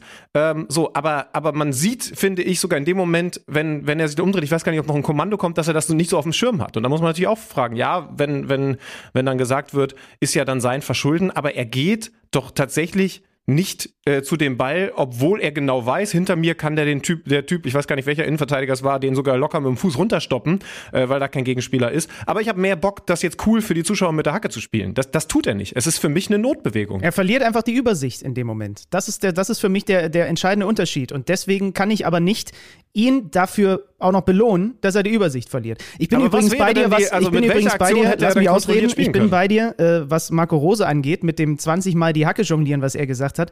Also da reicht es, wenn man am Wochenende auch nur zwei Bundesligaspiele sieht und man sieht Eckbälle, die an, äh, übrigens eine sehr kontrollierte Aktion, ja, die nicht mal über den ersten oder an den ersten Pfosten auf halber Hüfthöhe kommen. Oder man sieht, äh, man sieht Pässe, die gespielt werden über fünf Meter, die unbedrängt ins Seiten ausgehen. Hm, ich weiß nicht, ob alle unsere Bundesliga-Kicker wirklich in der Lage sind, 20 Mal mit der Hacke zu klären. Aber Schrölo hat schon die Hand oben. Ich bleibe dabei. Alexander Schlüter, für mich ist das Laidunis Fehler und des, also er kann das Ding sauberer machen. Und wenn es nur ist, genau was du sagst, indem er halt einfach wegbleibt, weil er, die, weil er vielleicht die Übersicht hat, dass halt hinter ihm sein, sein Verteidiger ist. Du belohnst im Grunde genommen eine, eine fehlerhafte Abwehraktion, die äh, für mich laut den Regeln und der Auslegung eigentlich nicht zu belohnen ist. Carsten, bitte. Ja, gehen wir auch nochmal zu dem ursprünglich in den Regeln verankerten Wort absichtlich. Also die Aktion ist auf jeden Fall absichtlich. Und in dieser neuen Ergänzung heißt es, er hatte die Möglichkeit, den Ball irgendwie unter, also kontrolliert zu spielen oder, und da steht auch Befreiungsschlag. Und das kann nämlich auch mit Hacke, Fuß, Kopf, allen möglichen legalen, also außer mit der Hand, passieren. Ähm, und von daher, er hatte die Möglichkeit, absichtlich unkontrolliert diesen, diesen Ball zu klären. Er ist ja sogar zur Seite geklärt. Hat ihn ja nicht, er hat ihn ja nicht zum Torwart verlängert. Ähm, und womöglich, also ich würde mal vermuten, dass Urs Fischer mal völlig unabhängig von dem Sieg und der Entscheidung seinem neuen Spieler austreiben wird, so, geh, so an den Ball zu gehen. mal ganz, mal ganz unabhängig davon. Aber ähm, er hat sich dafür bewusst entschieden, er war nicht bedrängt und äh, hätte die Möglichkeit gehabt, da kontrollierte auch mit der Hacke zu klären. Also da ist, da ist, steht nirgendwo drin, dass er den mit der Hacke annehmen muss und sofort im Ballbesitz sein muss, um loszugehen, dribbeln, wer auch immer. Ich glaube ehrlicherweise, dass äh, Alex Schüler sich trotzdem nicht ganz von uns überzeugen lässt. Aber warum wir dich ja auch mit dazugeholt haben, wir müssen ja auch nicht immer einer Meinung sein, ist ja, weil das ja nicht das einzige Schiri-Thema an diesem Spieltag war und weil irgendwie im Moment so ein wenig wieder eine dunkle Wolke über der Bundesliga hängt in Sachen Regeln, Schiedsrichter. Ähm, wir haben in der letzten Woche hier an dieser Stelle schon über den auch ja, so ein bisschen es eskaliert auch, habe ich so ein bisschen das Gefühl, zwischen den Trainern und den Schiedsrichtern gesprochen. Und es hat ja meistens eigentlich, gehen wir zu dem Spiel, was du auch intensiv gesehen hast, Freiburg gegen den VfB Stuttgart, Bruno Labbadia, auch den Ton habe ich hier vorliegen, der sich danach beklagt, weil seine Mannschaft in Führung geht und dann durch zwei äh, Strafstöße das Spiel verliert und zweimal im Grunde genommen der VAR äh, eingreift und äh, Entscheidung auf dem Feld einkassiert. Auch da würde ich sagen, ich spiele mal zweimal Faustspiel von Sagadu, darum ging es, den Ton von Bruno Labbadia vor.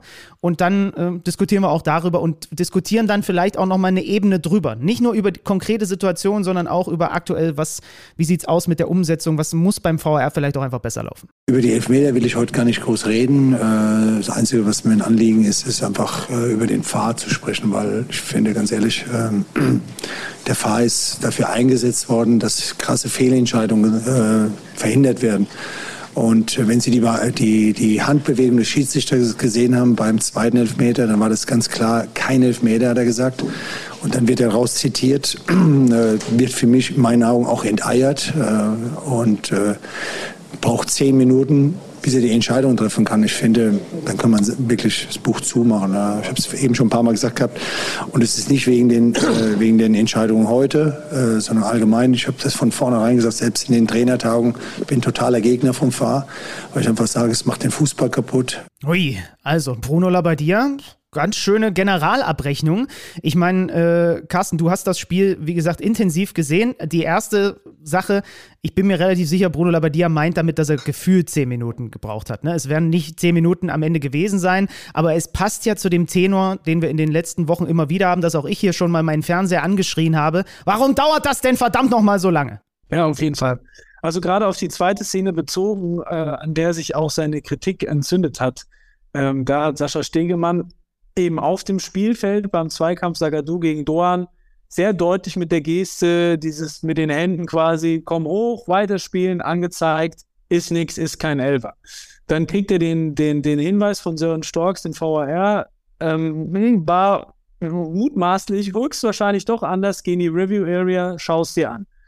So, und dann ist es relativ unverständlich, weil wenn man die Bilder sieht und auch die Einstellung, die Zeitlupen, muss man eigentlich relativ schnell zu dem Schluss kommen, wie er dann auch am Ende kam. Okay, ich lag falsch, falsche Wahrnehmung, ist Elver, war faul, war Beinstellen. Und er hat sich aber neun oder zehnmal oder noch länger. Ich glaube, der Sky-Kollege hat, hat jetzt äh, hat gesagt in der Live-Übertragung, jetzt schaut er sich zum neunten Mal an. Und das dauert natürlich einfach zu lange, ähm, um sich, um sich dann, äh, um sich dann ein Urteil, äh, um dann das Urteil zu fällen. Unser Kolumnist Bernd Heinemann, mit dem habe ich gestern gesprochen, die Kolumne zusammen gemacht. WM-Schiedsrichter 98, genau. genau. WM-Schiedsrichter 98 sagt einfach, du hast deine Wahrnehmung und er findet es eigentlich ganz gut bei strittigen Szenen, dass die Schiris ab und an dosiert eingesetzt rausgeschickt werden, um zu sehen, wird meine Wahrnehmung auf dem Feld bestätigt oder widerlegt. Und das muss ich aber schnell erkennen und dann mein Urteil sprechen und nicht, nicht so ewig angucken, wie es jetzt quasi auch Tobias Stieler bei Bochum gegen Dortmund auf die Spitze getrieben hat. Ich glaube, das hat drei Minuten 50 gedauert bei dieser Handszene und das ist natürlich einfach zu lang. Schönmann, also ich glaube, ja. wir sind uns einig, der VAR wird nicht abgeschafft werden, ja, das ist, äh, das ist relativ klar.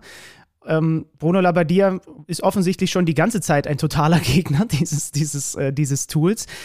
Muss es reformiert werden? In welcher Art und Weise muss es weniger eingesetzt werden, weniger oft? Äh, müsst, also was glaube ich, was ich glaube, wo wir alle uns einig sind, ist, dass die Zeit zu lange ist, die diese Unterbrechungen teilweise dauern. Ne? Ich muss ehrlich sagen, dass ich damit noch am wenigsten Probleme habe, weil, okay. weil wir halt, äh, weil wir halt zu viele Spiele haben, in denen ich, äh, äh in, in denen ich einfach merke, da hat sich das Spiel jetzt gerade so verändert oder das, das ist jetzt gerade so ein extremer Eingriff. Ähm, da kommt für mich das, das Nervende, es dauert lange, dass da was äh, entschieden wird, sogar erst auf, auf Position 2, was, was, was das VR-Generve angeht. Äh, großes Wort, du hast ja recht. Ich meine, wäre albern, wenn wir jetzt sagen würden, ah, der muss weg, er wird eh nicht wegkommen. Das heißt also, dann lass uns lieber überlegen, was sich verändern muss. Ich sage ganz klar, es muss sich was verändern. Wenn das irgendwann schneller geht, super, aber da gibt es eben vorher noch ganz andere Baustellen.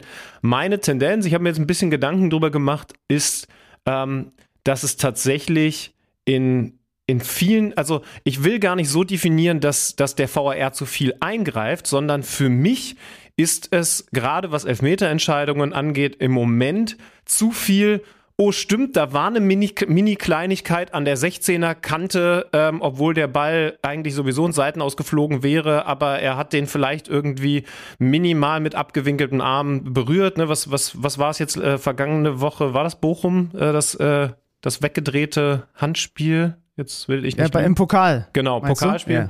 Genau, das, das, das so ein Beispiel. Ähm, ich habe das Gefühl, dass zu viele Sachen, die eigentlich keinen Elfmeter verdient haben, gepfiffen werden. Ähm, ich anders auch. gesagt, es gibt zu viele Situationen. Wenn man jetzt ein Bruno Labbadia ist, dann ist es natürlich äh, durch die Stuttgarter Brille gesehen. Sind wir ehrlich, dieses Spiel ohne VAR wäre absolut unfair für Freiburg gewesen, weil es dann zwei Fehlentscheidungen gewesen wären, die dieses Derby zugunsten der Stuttgarter entschieden hätten. Ne? Also ich finde, das Spiel ist sogar eher ein Argument für den VAR. Aber was es mit neutraler Brille sehr, sehr häufig gibt, sind Situationen, vor allen Dingen Handspiele, aber auch andere Situationen, bei denen ich da sitze und wirklich, ich bin nicht für oder gegen die Mannschaft und ich denke mir, oh nee, tu's nicht. Oh oh, da wird schon die Somo eingespielt, tu's nicht, tu's nicht. Oh, mhm. Wenn er sich das draußen anguckt, dann gibt's da vielleicht, gibt's da wahrscheinlich einen Elfmeter. Und, und dieses, dieser Impuls, der kann doch nicht, kann doch nicht gut sein, wenn, wenn der bei uns Fußballzuschauern immer mehr wird. Dieses, oh nein, das ist, du, eigentlich weißt du, der ist da irgendwie beim, beim Rauslaufen und ah, hat da irgendwie nochmal so minimal mit der, ist mit der Hand dran gewesen. Ohne VAR wäre das auch nie gesehen worden, weil es eben auch nur minimal gewesen ist. Es hat keine Torchance verhindert, ne? Der Ball wäre da hinten rausgerutscht.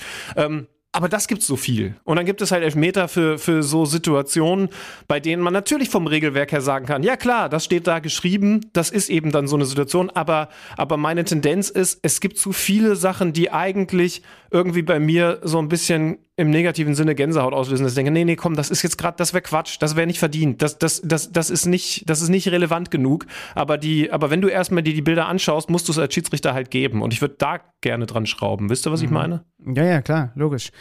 Carsten, was machen wir? Wie, wie kriegen wir es hin, dass es besser wird? Also, äh, weil aktuell muss man ja ehrlicherweise auch sagen, wird ja dann relativ viel oder fokussiert sich relativ viel auch Frust der Trainer natürlich auf die Schiedsrichter, die aber ja teilweise auch nur Dinge anwenden und umsetzen, die halt erstmal irgendwo auch so beschlossen wurden. Ne? Also vielleicht, das ist ja eher, glaube ich, etwas Grundlegendes, was besprochen und in irgendeiner Art und Weise angepasst werden muss.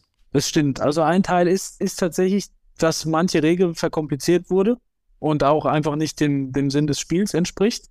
Und dann sind wieder, wie du sagst, die Schiedsrichter die ausführenden Organe und Regelhüter und ziehen sich dann den Zorn der, der Trainer und Manager zu, den man eben manchmal auch verstehen kann, selbst als Zuschauer. Da geht es mir auch wie, wie Schlüti äh, manchmal, weil du sagst, das, das kann doch jetzt nicht sein. Und, und im zweiten Blick sagst du ja, gut, aber das ist jetzt eine der neuen Vorgaben, die sind angehalten, die umzusetzen, äh, macht aber eigentlich keinen Spaß. Das sind wie eine Abseitsregel, die so geändert wird, dass sie mehr Abseitsvergehen nach sich ziehen wird und weniger Tore. Also wir erinnern uns, das war witzigerweise auch Daniel Schlager, das war Bochum gegen Gladbach, dann war es jetzt zuletzt, äh, glaube ich, Bochum gegen Hertha, auch zweimal dieses Deliberate Play, dieses Absichten, die kontrollierte, da war zweimal ein Zweikampf. Da konntest du sagen und wir dann auch am Ende, die, die äh, Situation war vertretbar, die Tore abzuerkennen, aber jetzt sind wir schon bei drei Toren, ähm, die aberkannt wurden. Ja, zwei richtig, aber nur nach dieser neuesten Änderung. Also das ist ein Teil des Problems und wie wir es hinkriegen, ja, es, es bleibt daran, du musst an diesem Instrument, was du nicht mehr insgesamt wegkriegst, musst du schrauben, insofern, dass es, dass es schneller geht. Und aber auch eine Sache, die dann gerne aus dem Blick verloren wird, wenn es immer um VAA geht, es, es geht um die Qualität unserer Schiedsrichter auf dem Platz. Und das sagt Lutz Michael Fröhlich auch immer, wenn die steigt, dann brauchen wir weniger VAR-Eingriffe. Und man muss es ganz so deutlich sagen, Sascha Stegemann muss zwei Elfmeter direkt erkennen im Spiel Freiburg gegen Stuttgart. Dann gibt es keinen einzigen On-Field-Review. Und wir haben zumindest, was das Spiel betrifft, weniger Diskussionen und auch keine Unterbrechungen in dem Sinne. Also da muss sowohl die, die Qualität der Schiris auf dem Platz äh, wieder steigen, beziehungsweise der Mut, wieder eigene Entscheidungen zu treffen. Das ist dann, wo Bruno Labbadia ansetzt, weil er ja sagt, Stegemann hatte den Mut, auf Weiterspielen zu entscheiden, wird aber doch dann rauszitiert. Da sprechen aber dann die Bilder eben eine klare Sprache dagegen und eben nicht sich auf dieses doppelte Netz verlassen. Und wenn sie rausgehen, müssen sie natürlich schneller einfach die, die Bilder auswerten. Dafür sind sie absolutes Fachpersonal, was inzwischen auch sehr gut bezahlt wird. Das muss dann schneller gehen, muss man ehrlicherweise sagen. Ich warte übrigens einfach weiterhin bei diesem Thema darauf, dass der Fußball einsieht, dass es die Coaches Challenge braucht. Das würde, also wenn wir jetzt die beiden Trainer gehört haben, Ne? Also es würde so viel, so viel verändern. Dann soll Labadier, beziehungsweise in dem Fall wäre es ja wahrscheinlich sein Gegner gewesen, soll es halt challengen. Jetzt habe ich gestern Nacht wieder Football gesehen. Da ist das sogar ein Spannungselement. Ne? Ich, ich, äh, ich weiß, Benny jetzt nicht gesehen, aber, aber äh, einige von euch zu Hause definitiv. Da gibt es diesen, diesen Pass von Jalen Hurts für die Eagles raus. Ganz wichtig, ist es ein neues First Down oder nicht? Kriegen sie das Ding jetzt hier wieder gedreht? Und äh, es wird als, als Catch, als gefangener Ball gewertet und in der Zeitlupe siehst du halt, oh, oh, oh, das war aber eng, vielleicht hat er den Ball noch nicht kontrolliert. Und Philly spielt ganz schnell weiter, um eben diese Coaches Challenge nicht zuzulassen.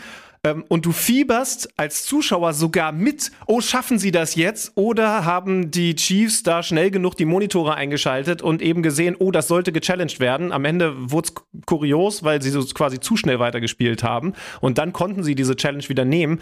Aber es ist einfach ein ganz anderes Empfinden von, von, von dem, was wir hier als nerviges Regel eingreifen und so beim Fußball sehen. Schwitti, ich kann es sehr gut nachvollziehen, fände die Idee auch spannend. Du musst bloß eins bedenken, wenn es eine Trainer-Challenge gibt, geht trotzdem derselbe Schiedsrichter an den Monitor und, und braucht im Zweifel genauso lange wie jetzt schon, um seine Entscheidung zu treffen. Also das kann man nicht ganz wegkriegen, obwohl ich es, wie gesagt, auch ein spannendes Element äh, fände. Ja, ja. Wo der DFB übrigens auch nichts dagegen hat. Ne? Also ich ja, habe ja, ich so. hab ja mit, mit Dr. Jochen Drees zum Beispiel vor genau. Weihnachten kurz nochmal darüber gesprochen und er hat auch gesagt, also, wir, also und auch Lutz Michael Fröhlich hat das gesagt, wobei der so ein bisschen dann sagt, naja, aber es soll halt schon eigentlich der Hut, was Umsetzung von Regeln angeht, so erstmal bei den Schiedsrichtern bleiben. Du würdest das so ein bisschen wegnehmen. Und ich habe dann so den Vergleich gemacht, das ist wie, als wenn der, als wenn der Schiedsrichter vor dem Spiel einmal die Challenge hat, auf die Startelf zu gucken und zu sagen, ich habe aber in meinem Kicker-Manager-Spiel den äh, Roussillon, den müsstest du jetzt aber dann doch bitte noch nochmal hinten links einwechseln. Aber eigentlich haben sie prinzipiell, verschließen die sich dem ja nicht. Ich würde abschließen mit einem, äh, ich würde abschließen mit einem Vorschlag. Also es gibt in Zukunft eine Coaches Challenge, von mir aus auch erst ab der neuen Saison. Da müssen sich alle darauf einstellen, denn es wird Folgendes gemacht zum Beispiel Elfmetersituation beim Spiel Stuttgart gegen Freiburg. Und ähm, wenn das nicht geahndet wird und der, äh, der Coach dann eine Challenge-Flagge wirft, dann hat er selber draußen eine Minute Zeit, um am Monitor den Schiedsrichter von seinen Argumenten zu überzeugen. die Mikrofone sind eingeschaltet. Stell dir mal vor, jetzt war Christian Streich nicht an der Seite lieber. Stell dir mal vor, Christian Streich hat eine Minute, um zu sagen, äh, Stegemann, hier, guckst hier, guckst hier, da, da siehst du doch, da so. So, alle würden dranbleiben. Niemand würde sich mehr beschweren, dass es zu lange dauert, weil es für alle eine absolut tolle Unterhaltung wäre. Und unfairer würde es auch nicht werden. Ja klar, es gibt Leute, die können besser argumentieren und schlechter, aber das wäre mein Vorschlag. Da spricht der Fernsehprofi. Du wirst, du wirst äh, dir eine goldene Nase verdienen aus Unterhaltungs- und Einschaltungsquoten-Sicht. Äh, ja, wäre Riesenunterhaltung. Na gut. Ich glaube, es wird nicht kommen, Schlüti. Okay, also wir haben zumindest mal ein wenig versucht, konstruktiv mit dieser ganzen Misere da gerade, die sich irgendwie schon wieder aufgebaut hat. Und ich meine, so lange sind wir noch gar nicht wieder am Spielen seit der WM-Pause. Aber irgendwie ist dann doch äh, gerade der Tenor sub optimal. Sagen wir es mal. Ich habe so. einen positiven Rausschmeißer, Benny Zander. Schieß los. Es gab tatsächlich jetzt, oder es gibt bei Quicker Online jetzt einen, einen, einen Text, der Mainzer Leandro Barrero. Gut, die haben gewonnen, aber es wurde ein Handelfmeter nach VRL-Intervention und On-Field-Review gegen ihn verhängt. Hat sich sehr, sehr lobend über die Kommunikation des Schiedsrichters Sven Jablonski geäußert. Er hat gesagt, er versteht die Regelauslegung zwar immer noch nicht ganz, aber wie es ihm erklärt hat, in der Situation, in der Halbzeit nach dem Spiel, respektvoll und zugewandt, das fände er ganz super. Da könnte er jetzt viel besser mit klarkommen. Na, immerhin. So gehen wir raus aus diesem Gespräch. Der Schiri-Obmann hat gesprochen. Carsten Schröter-Lorenz. Macht's gut, ihr zwei. Schröder, mach's gut. Tschüss. Ciao, ciao.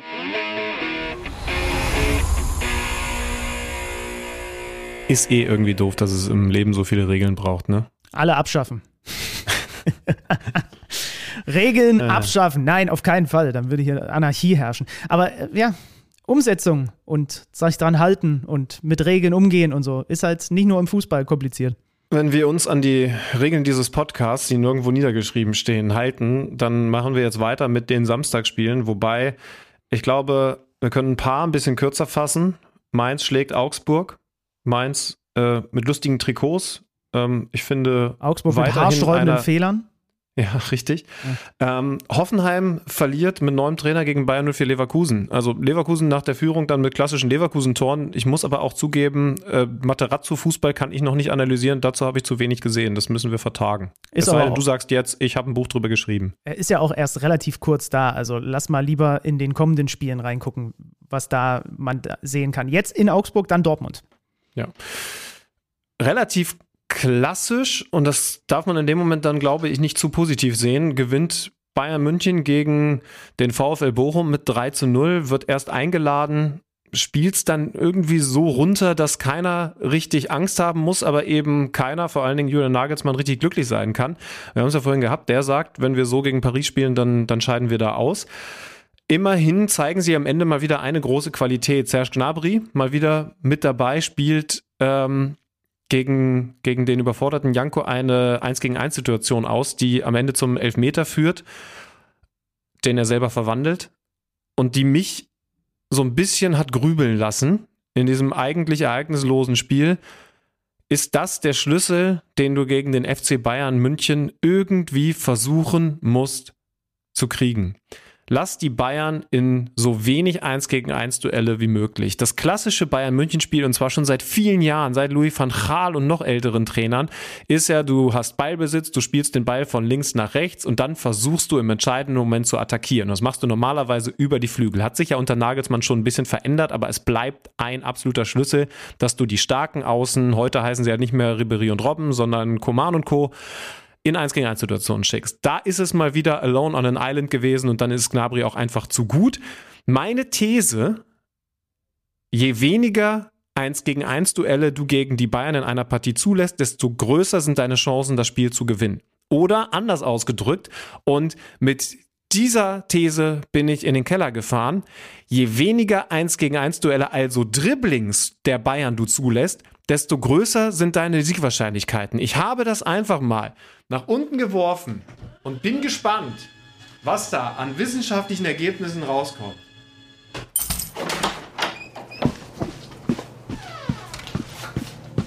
Neues aus dem Datenkeller. Präsentiert von Tipico Sportwetten. Wenn Alex schon so hochwissenschaftlich Thesen aufstellt, dann ist doch auch klar, dass ich direkt in die Recherche gegangen bin, um das Ganze auch mit Zahlen zu untersuchen. Die Daten, die dabei herausgekommen sind, die sind höchst spannend. Aber nicht, weil sie Schlüti etwa recht geben. Nein, ganz im Gegenteil. Sie zeigen, dass die These von Alex, zumindest in dieser Bundesliga-Saison, so überhaupt gar nicht zutrifft. Von den zehn Bundesligaspielen, in denen die Bayern am häufigsten ins Dribbling gegangen sind, konnten sie nur drei gewinnen. Auf der anderen Seite gewann der FCB neun seiner zehn Bundesligaspiele, in denen die Spieler am seltensten ins Dribbling gegangen sind. Stellt sich nun also die Frage, Warum lassen nicht mehr Teams gegen die Bayern viele Dribblings zu? Die Antwort darauf ist dann doch recht einfach. Die Dribblings der Bayern werden nicht einfach zugelassen, sondern durch sehr diszipliniertes Verteidigen werden die Spieler des Rekordmeisters sozusagen in Dribblings gezwungen. Im Schnitt laufen die zehn Teams, gegen die die Bayern am häufigsten ins Dribbling gegangen sind, knapp sechs Kilometer mehr pro Spiel, als die zehn Teams, gegen die die Bayern am seltensten ins Dribbling gegangen sind. Der erste FC Köln spulte beim 1:1 in München sogar wahnsinnige 130 Kilometer als Team ab. Das ist nicht nur Saisonrekord, sondern auch der dritthöchste je gemessene Wert in der Bundesliga. Am Samstag tritt der FC Bayern nun in München-Gladbach bei einer der laufschwächsten Mannschaften der Liga an. An sich also eine gute Ausgangslage für den Rekordmeister und auch Tipico räumt Gladbach gegen den Lieblingsgegner FC Bayern nur eine 6,5er Quote ein. Ab 18 Jahren erlaubt nach Whitelist. Es besteht Suchtrisiko. Hilfe unter buwei.de. Neues aus dem Datenkeller. Präsentiert von Tipico Sportwetten.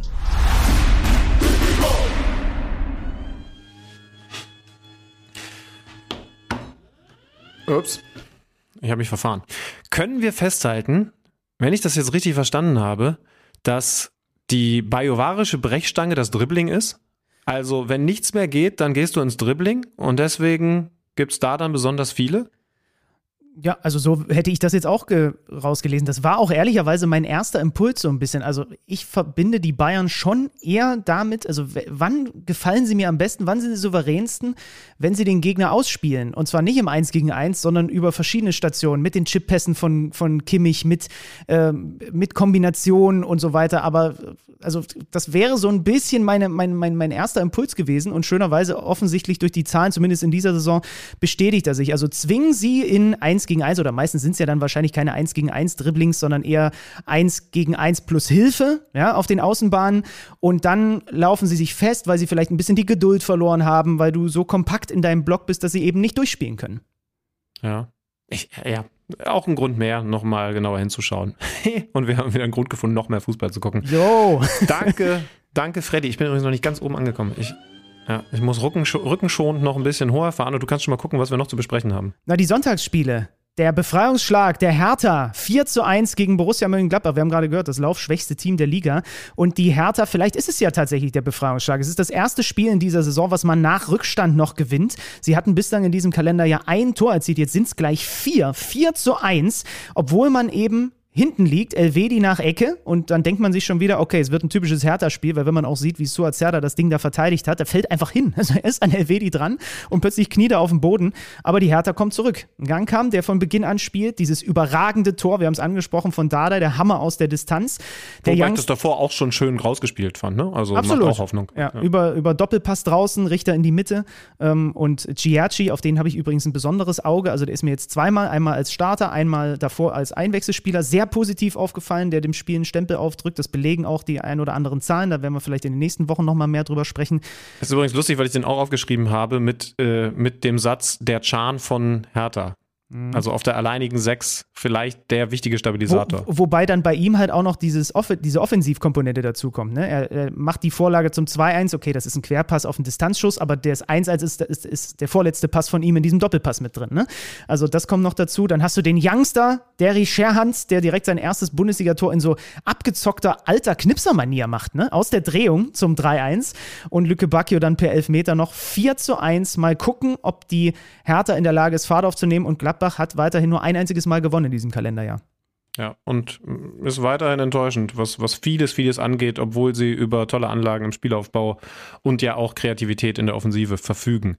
Und dann gibt es einen überraschend hohen Sieg zum Abschluss dieses Spieltages für den ersten FC Köln, einen Tag vor dem eigenen Geburtstag, gegen Eintracht Frankfurt. Ich finde ein schwieriges Spiel. Äh, Oliver Glasner hat ein paar sehr gute Sätze gesagt äh, nach der Partie. Vielleicht hat er nicht ausreichend gute Sätze zu seiner Mannschaft gesagt, äh, während und vor dem Spiel, aber er hat danach gesagt, das ist äh, eine Partie gewesen, die zwischen den beiden 16ern komplett ausgeglichen gewesen ist, wenn nicht sogar mit leichten Vorteilen für die Eintracht, aber in den 16ern war Köln halt einfach besser. Erklärt dann auch, was man ja auch an den Statistiken lesen kann, die Qualität bei den Eckbällen. Köln trifft nach einer eigenen Ecke und trifft dann zum 2 zu 0 nach einer gegnerischen Ecke und einem sehr guten Umschaltspiel. Und vor allem ist es Skiri, der das Ding selber einleitet und dann komplett über den ganzen Platz sprintet, um hinten raus in der Zwischenzeit Meiner und Adamian die Zwischenstationen Trapp pariert, das Ding einzunicken. Ne? Also das ist natürlich auch mal wieder ey, Skiri in Reinkultur. Abgefälscht dann auch noch das 3 zu 0 von ihm. Auch da übrigens wieder, wie schon beim 1-0, kurz ausgeführt. Beim 1-0 war es eine Ecke, beim 3-0 ist es ein kurz ausgeführter Freistoß. Wieder sind die Frankfurter nicht auf der Höhe. Skiri steht jetzt bei fünf Saisons oder fünf Toren im Kalenderjahr 2023. Und vor allen Dingen sind die Kölner brutal effizient. Die haben in diesem Kalenderjahr zwölfmal auf den gegnerischen Kasten geschossen und dabei zehn Tore gemacht. Also das ist schon eine ganz gute Quote. Aber, aber bei mir löst das ehrlich gesagt auch immer so ein bisschen die Gefahr aus, dass es ganz schnell wieder andersrum kippen kann. Ne? Also was sagt Effizienz aus? Dass du, dass du das nicht so sehr erspielst. Ne? Also nimm's andersrum, Schalke, ach, wir müssen uns jetzt endlich mal belohnen. Okay, ähm, wenn das dann irgendwann kommt, alles gut. Es muss aber natürlich auch erst kommen. Aber, aber ich erinnere mich zum Beispiel an den VfL Wolfsburg. Bis zum Bayern-Spiel die effizienteste Mannschaft der Liga. Und dann reißt es halt auf einmal ab. Ne? Also vorher gegen Bremen schon. Aber, aber es kann natürlich dann noch umso schneller kippen, wenn man vorher die ganze Zeit Spiele hat, wo man aus wenig viel macht. Spieler im Fokus, auf die ihr achtet, bitte. Jeff Chabot in der Innenverteidigung bei den Kölnern und auf der anderen Seite, das ist für mich absurd, wie sich Philipp Max als Linksverteidiger sofort zu einem der spieldominanten Parts in der Fra im Frankfurter äh, Spiel entwickelt hat, mit über 100 Ballaktionen, mit so vielen Pässen ins letzte Angriffsdrittel, mit so einer krassen Linkslastigkeit übrigens bei beiden Teams. Bei Köln waren es Hector ähm, und Keins vor ihm, ne? also die linke Seite bei beiden Mannschaften so ein bisschen wie wenn wir beide einen Tee haben, so leicht linkslastig unterwegs. Und äh, auf die auf jeden Fall achten. Philipp Max am nächsten Spieltag und mal Jeff Chabot. Und dann gab es noch die, die Nummer mit einem vermeintlichen Handspiel, ne, wo Oliver Glasner gesagt hat, klare Fehlentscheidung oder klare Elfmeter für ihn, Erik Martel. Wir haben wirklich gerade eben uns auch, bevor wir hier diesen Podcast angefangen aufzunehmen, die Szene haben wir uns, glaube ich, so lange angeguckt, wie lange keine mehr, ne? Ja, ja. Und haben wir, haben wir eine klare Entscheidung für uns jeden, gefällt? Ja, ja. Es ist auf jeden Fall kein klarer Elfmeter. Ja. Das, das stellen wir, glaube ich, schon fest. Und dann ist es nur die Frage, Arm ist angelegt, es ist wohl mehr Schulter. Man muss ja da mit dieser, mit dieser, äh, mit dieser Grenze zwischen Oberarm und Schulter hantieren. Das müsst ihr euch so vorstellen, wenn man die Kapitänsbinde so weit wie möglich hochzieht, da wo die aufhören würde, da endet die Schulter. Und es ist so ein Grenzbereich. Je nachdem, welche Kameraperspektive wir beide gerade nochmal gesehen haben, sah es anders aus. Mhm. Und dann kann man jetzt sagen, der Arm ist ja trotzdem nicht seitlich abstehend. Er ist sogar, und das finde ich so kompliziert an dieser Szene, eigentlich nach hinten geschwungen. Und das Komische ist aber, als der Ball dann kommt, bewegt sich dieser Arm in Schwungbewegung wieder leicht nach vorne. Er ist aber eben nicht seitlich abstehend, sondern, sondern das Keine Ganze. Körpervergrößerung. Ne, genau, also boah, äh, immer noch irgendwie auf diese Art und Weise angelegt und dann trifft er den da oben. Ich, ich komme zu der Konklusion, äh, Schiedsrichter hat erst einmal nicht auf Elfmeter äh, entschieden, guckt sich das draußen an und, ähm, also Daniel Siebert, ihr kennt ihn, und bekommt dann einfach nicht genug Beweis, um diese Entscheidung zu ändern. Und das finde ich richtig. Hier sitzt der Typ, der gezwittert hat, ich will nicht mehr so viele komische Handelfmeter. Deswegen bin ich natürlich ein Fan davon, dass kein Handelfmeter gewesen ist, auch wenn die Frankfurter das ein wenig anders gesehen haben werden. Das war Spieltag Nummer 20 in der Fußball-Bundesliga. Nochmal der Hinweis an dieser Stelle, das sehr angenehme Gespräch. Das lag aber vor allem an Gregor Kobel mit Alex Schlüter. Auch nochmal in Bildform auf der Plattform, wobei da Schlütmann wichtig ist, da sieht man sogar noch mal ein paar dieser Szenen, über die du mit ihm gesprochen hast, ne? Stimmt, habe ich, hab ich vergessen. Könnt ihr euch, könnt ihr euch angucken. Ich habe es mir schon angeschaut. Also seine Top-Paraden, unter anderem gegen Kopenhagen, könnt ihr da dann nochmal im bewegten Bild sehen. Wenn die nicht jeder von euch abgespeichert hat, dann verzeihen wir euch das für diese Folge und haben das deswegen da nachzureichen. Also das könnt ihr euch, definitiv nochmal anschauen. Und noch äh, Sendehinweis, eine zweite schöne Geschichte, die es bei einem Spiel gegeben hat, das du ja auch für die Zone begleitet hast, nämlich bei Bayern gegen Leipzig. Genau, da haben die Kollegen quasi eine Parallelveranstaltung zu unserer normalen Sendung gemacht und zwar komplett. Immer eine gute Idee, wenn Benny was macht. und zwar komplett. Ja, ich war sogar kurz auch selber zu Gast. Unter anderem äh, die liebe Kollegin Ann-Sophie Kimmel war äh, da vor Ort im Stadion und hat eine Sendung gemacht und die war komplett mit 5G-Technologie, äh, mit Vodafone gemeinsam produziert. Das heißt, so wie wenn du jetzt draußen im Bus sitzt und über dein Handy im 5G äh, im Internet surfst, darüber haben die eine Fernsehsendung gemacht. Robin Gosens war zur Watchparty zugeschaltet, von sich aus äh, zu Hause. Melanie Leupolz war mit dabei und das lief quasi alles über, über 5G. Ja? Vielleicht wird irgendwann nur noch so Fernsehen gemacht, ich weiß es nicht. Wie gesagt, ich durfte auch mal kurz vorbeigucken. Äh, auf äh, The Zone, auf der Plattform und auf dem YouTube-Kanal von The Zone findet ihr ein Video-Feature dazu. Da könnt ihr euch das mal, äh, könnt ihr euch das mal anschauen. Die Zukunft der Übertragung. Sage ich jetzt einmal so. Ich habe zwar keine Ahnung davon, aber wahrscheinlich. Also, Kobel gucken, ähm, Ann-Sophie Kimmel mit, mit Robin Gosens äh, und ein bisschen Benny Zander gucken äh, und Melanie Leupolz. Äh, und ja, dann klar, Champions League unter der Woche wird jetzt sehr, sehr spannend und ab Montag dann wieder Kicker mit Saison. Habe ich irgendwas vergessen? Sonntagabend Atletico Madrid gegen Athletic Bilbao. Da kommentiert der Zandelmeier wieder ein bisschen spanischen Fußball. Vamos! Das war's ja, von mir. Da versuche ich doch direkt wieder eine Gegenveranstaltung zu organisieren. Macht's gut. Tschüss. Kicker meets the Zone, der Fußball-Podcast. Präsentiert von Tipico Sportwetten mit Alex Schlüter und Benny Zander.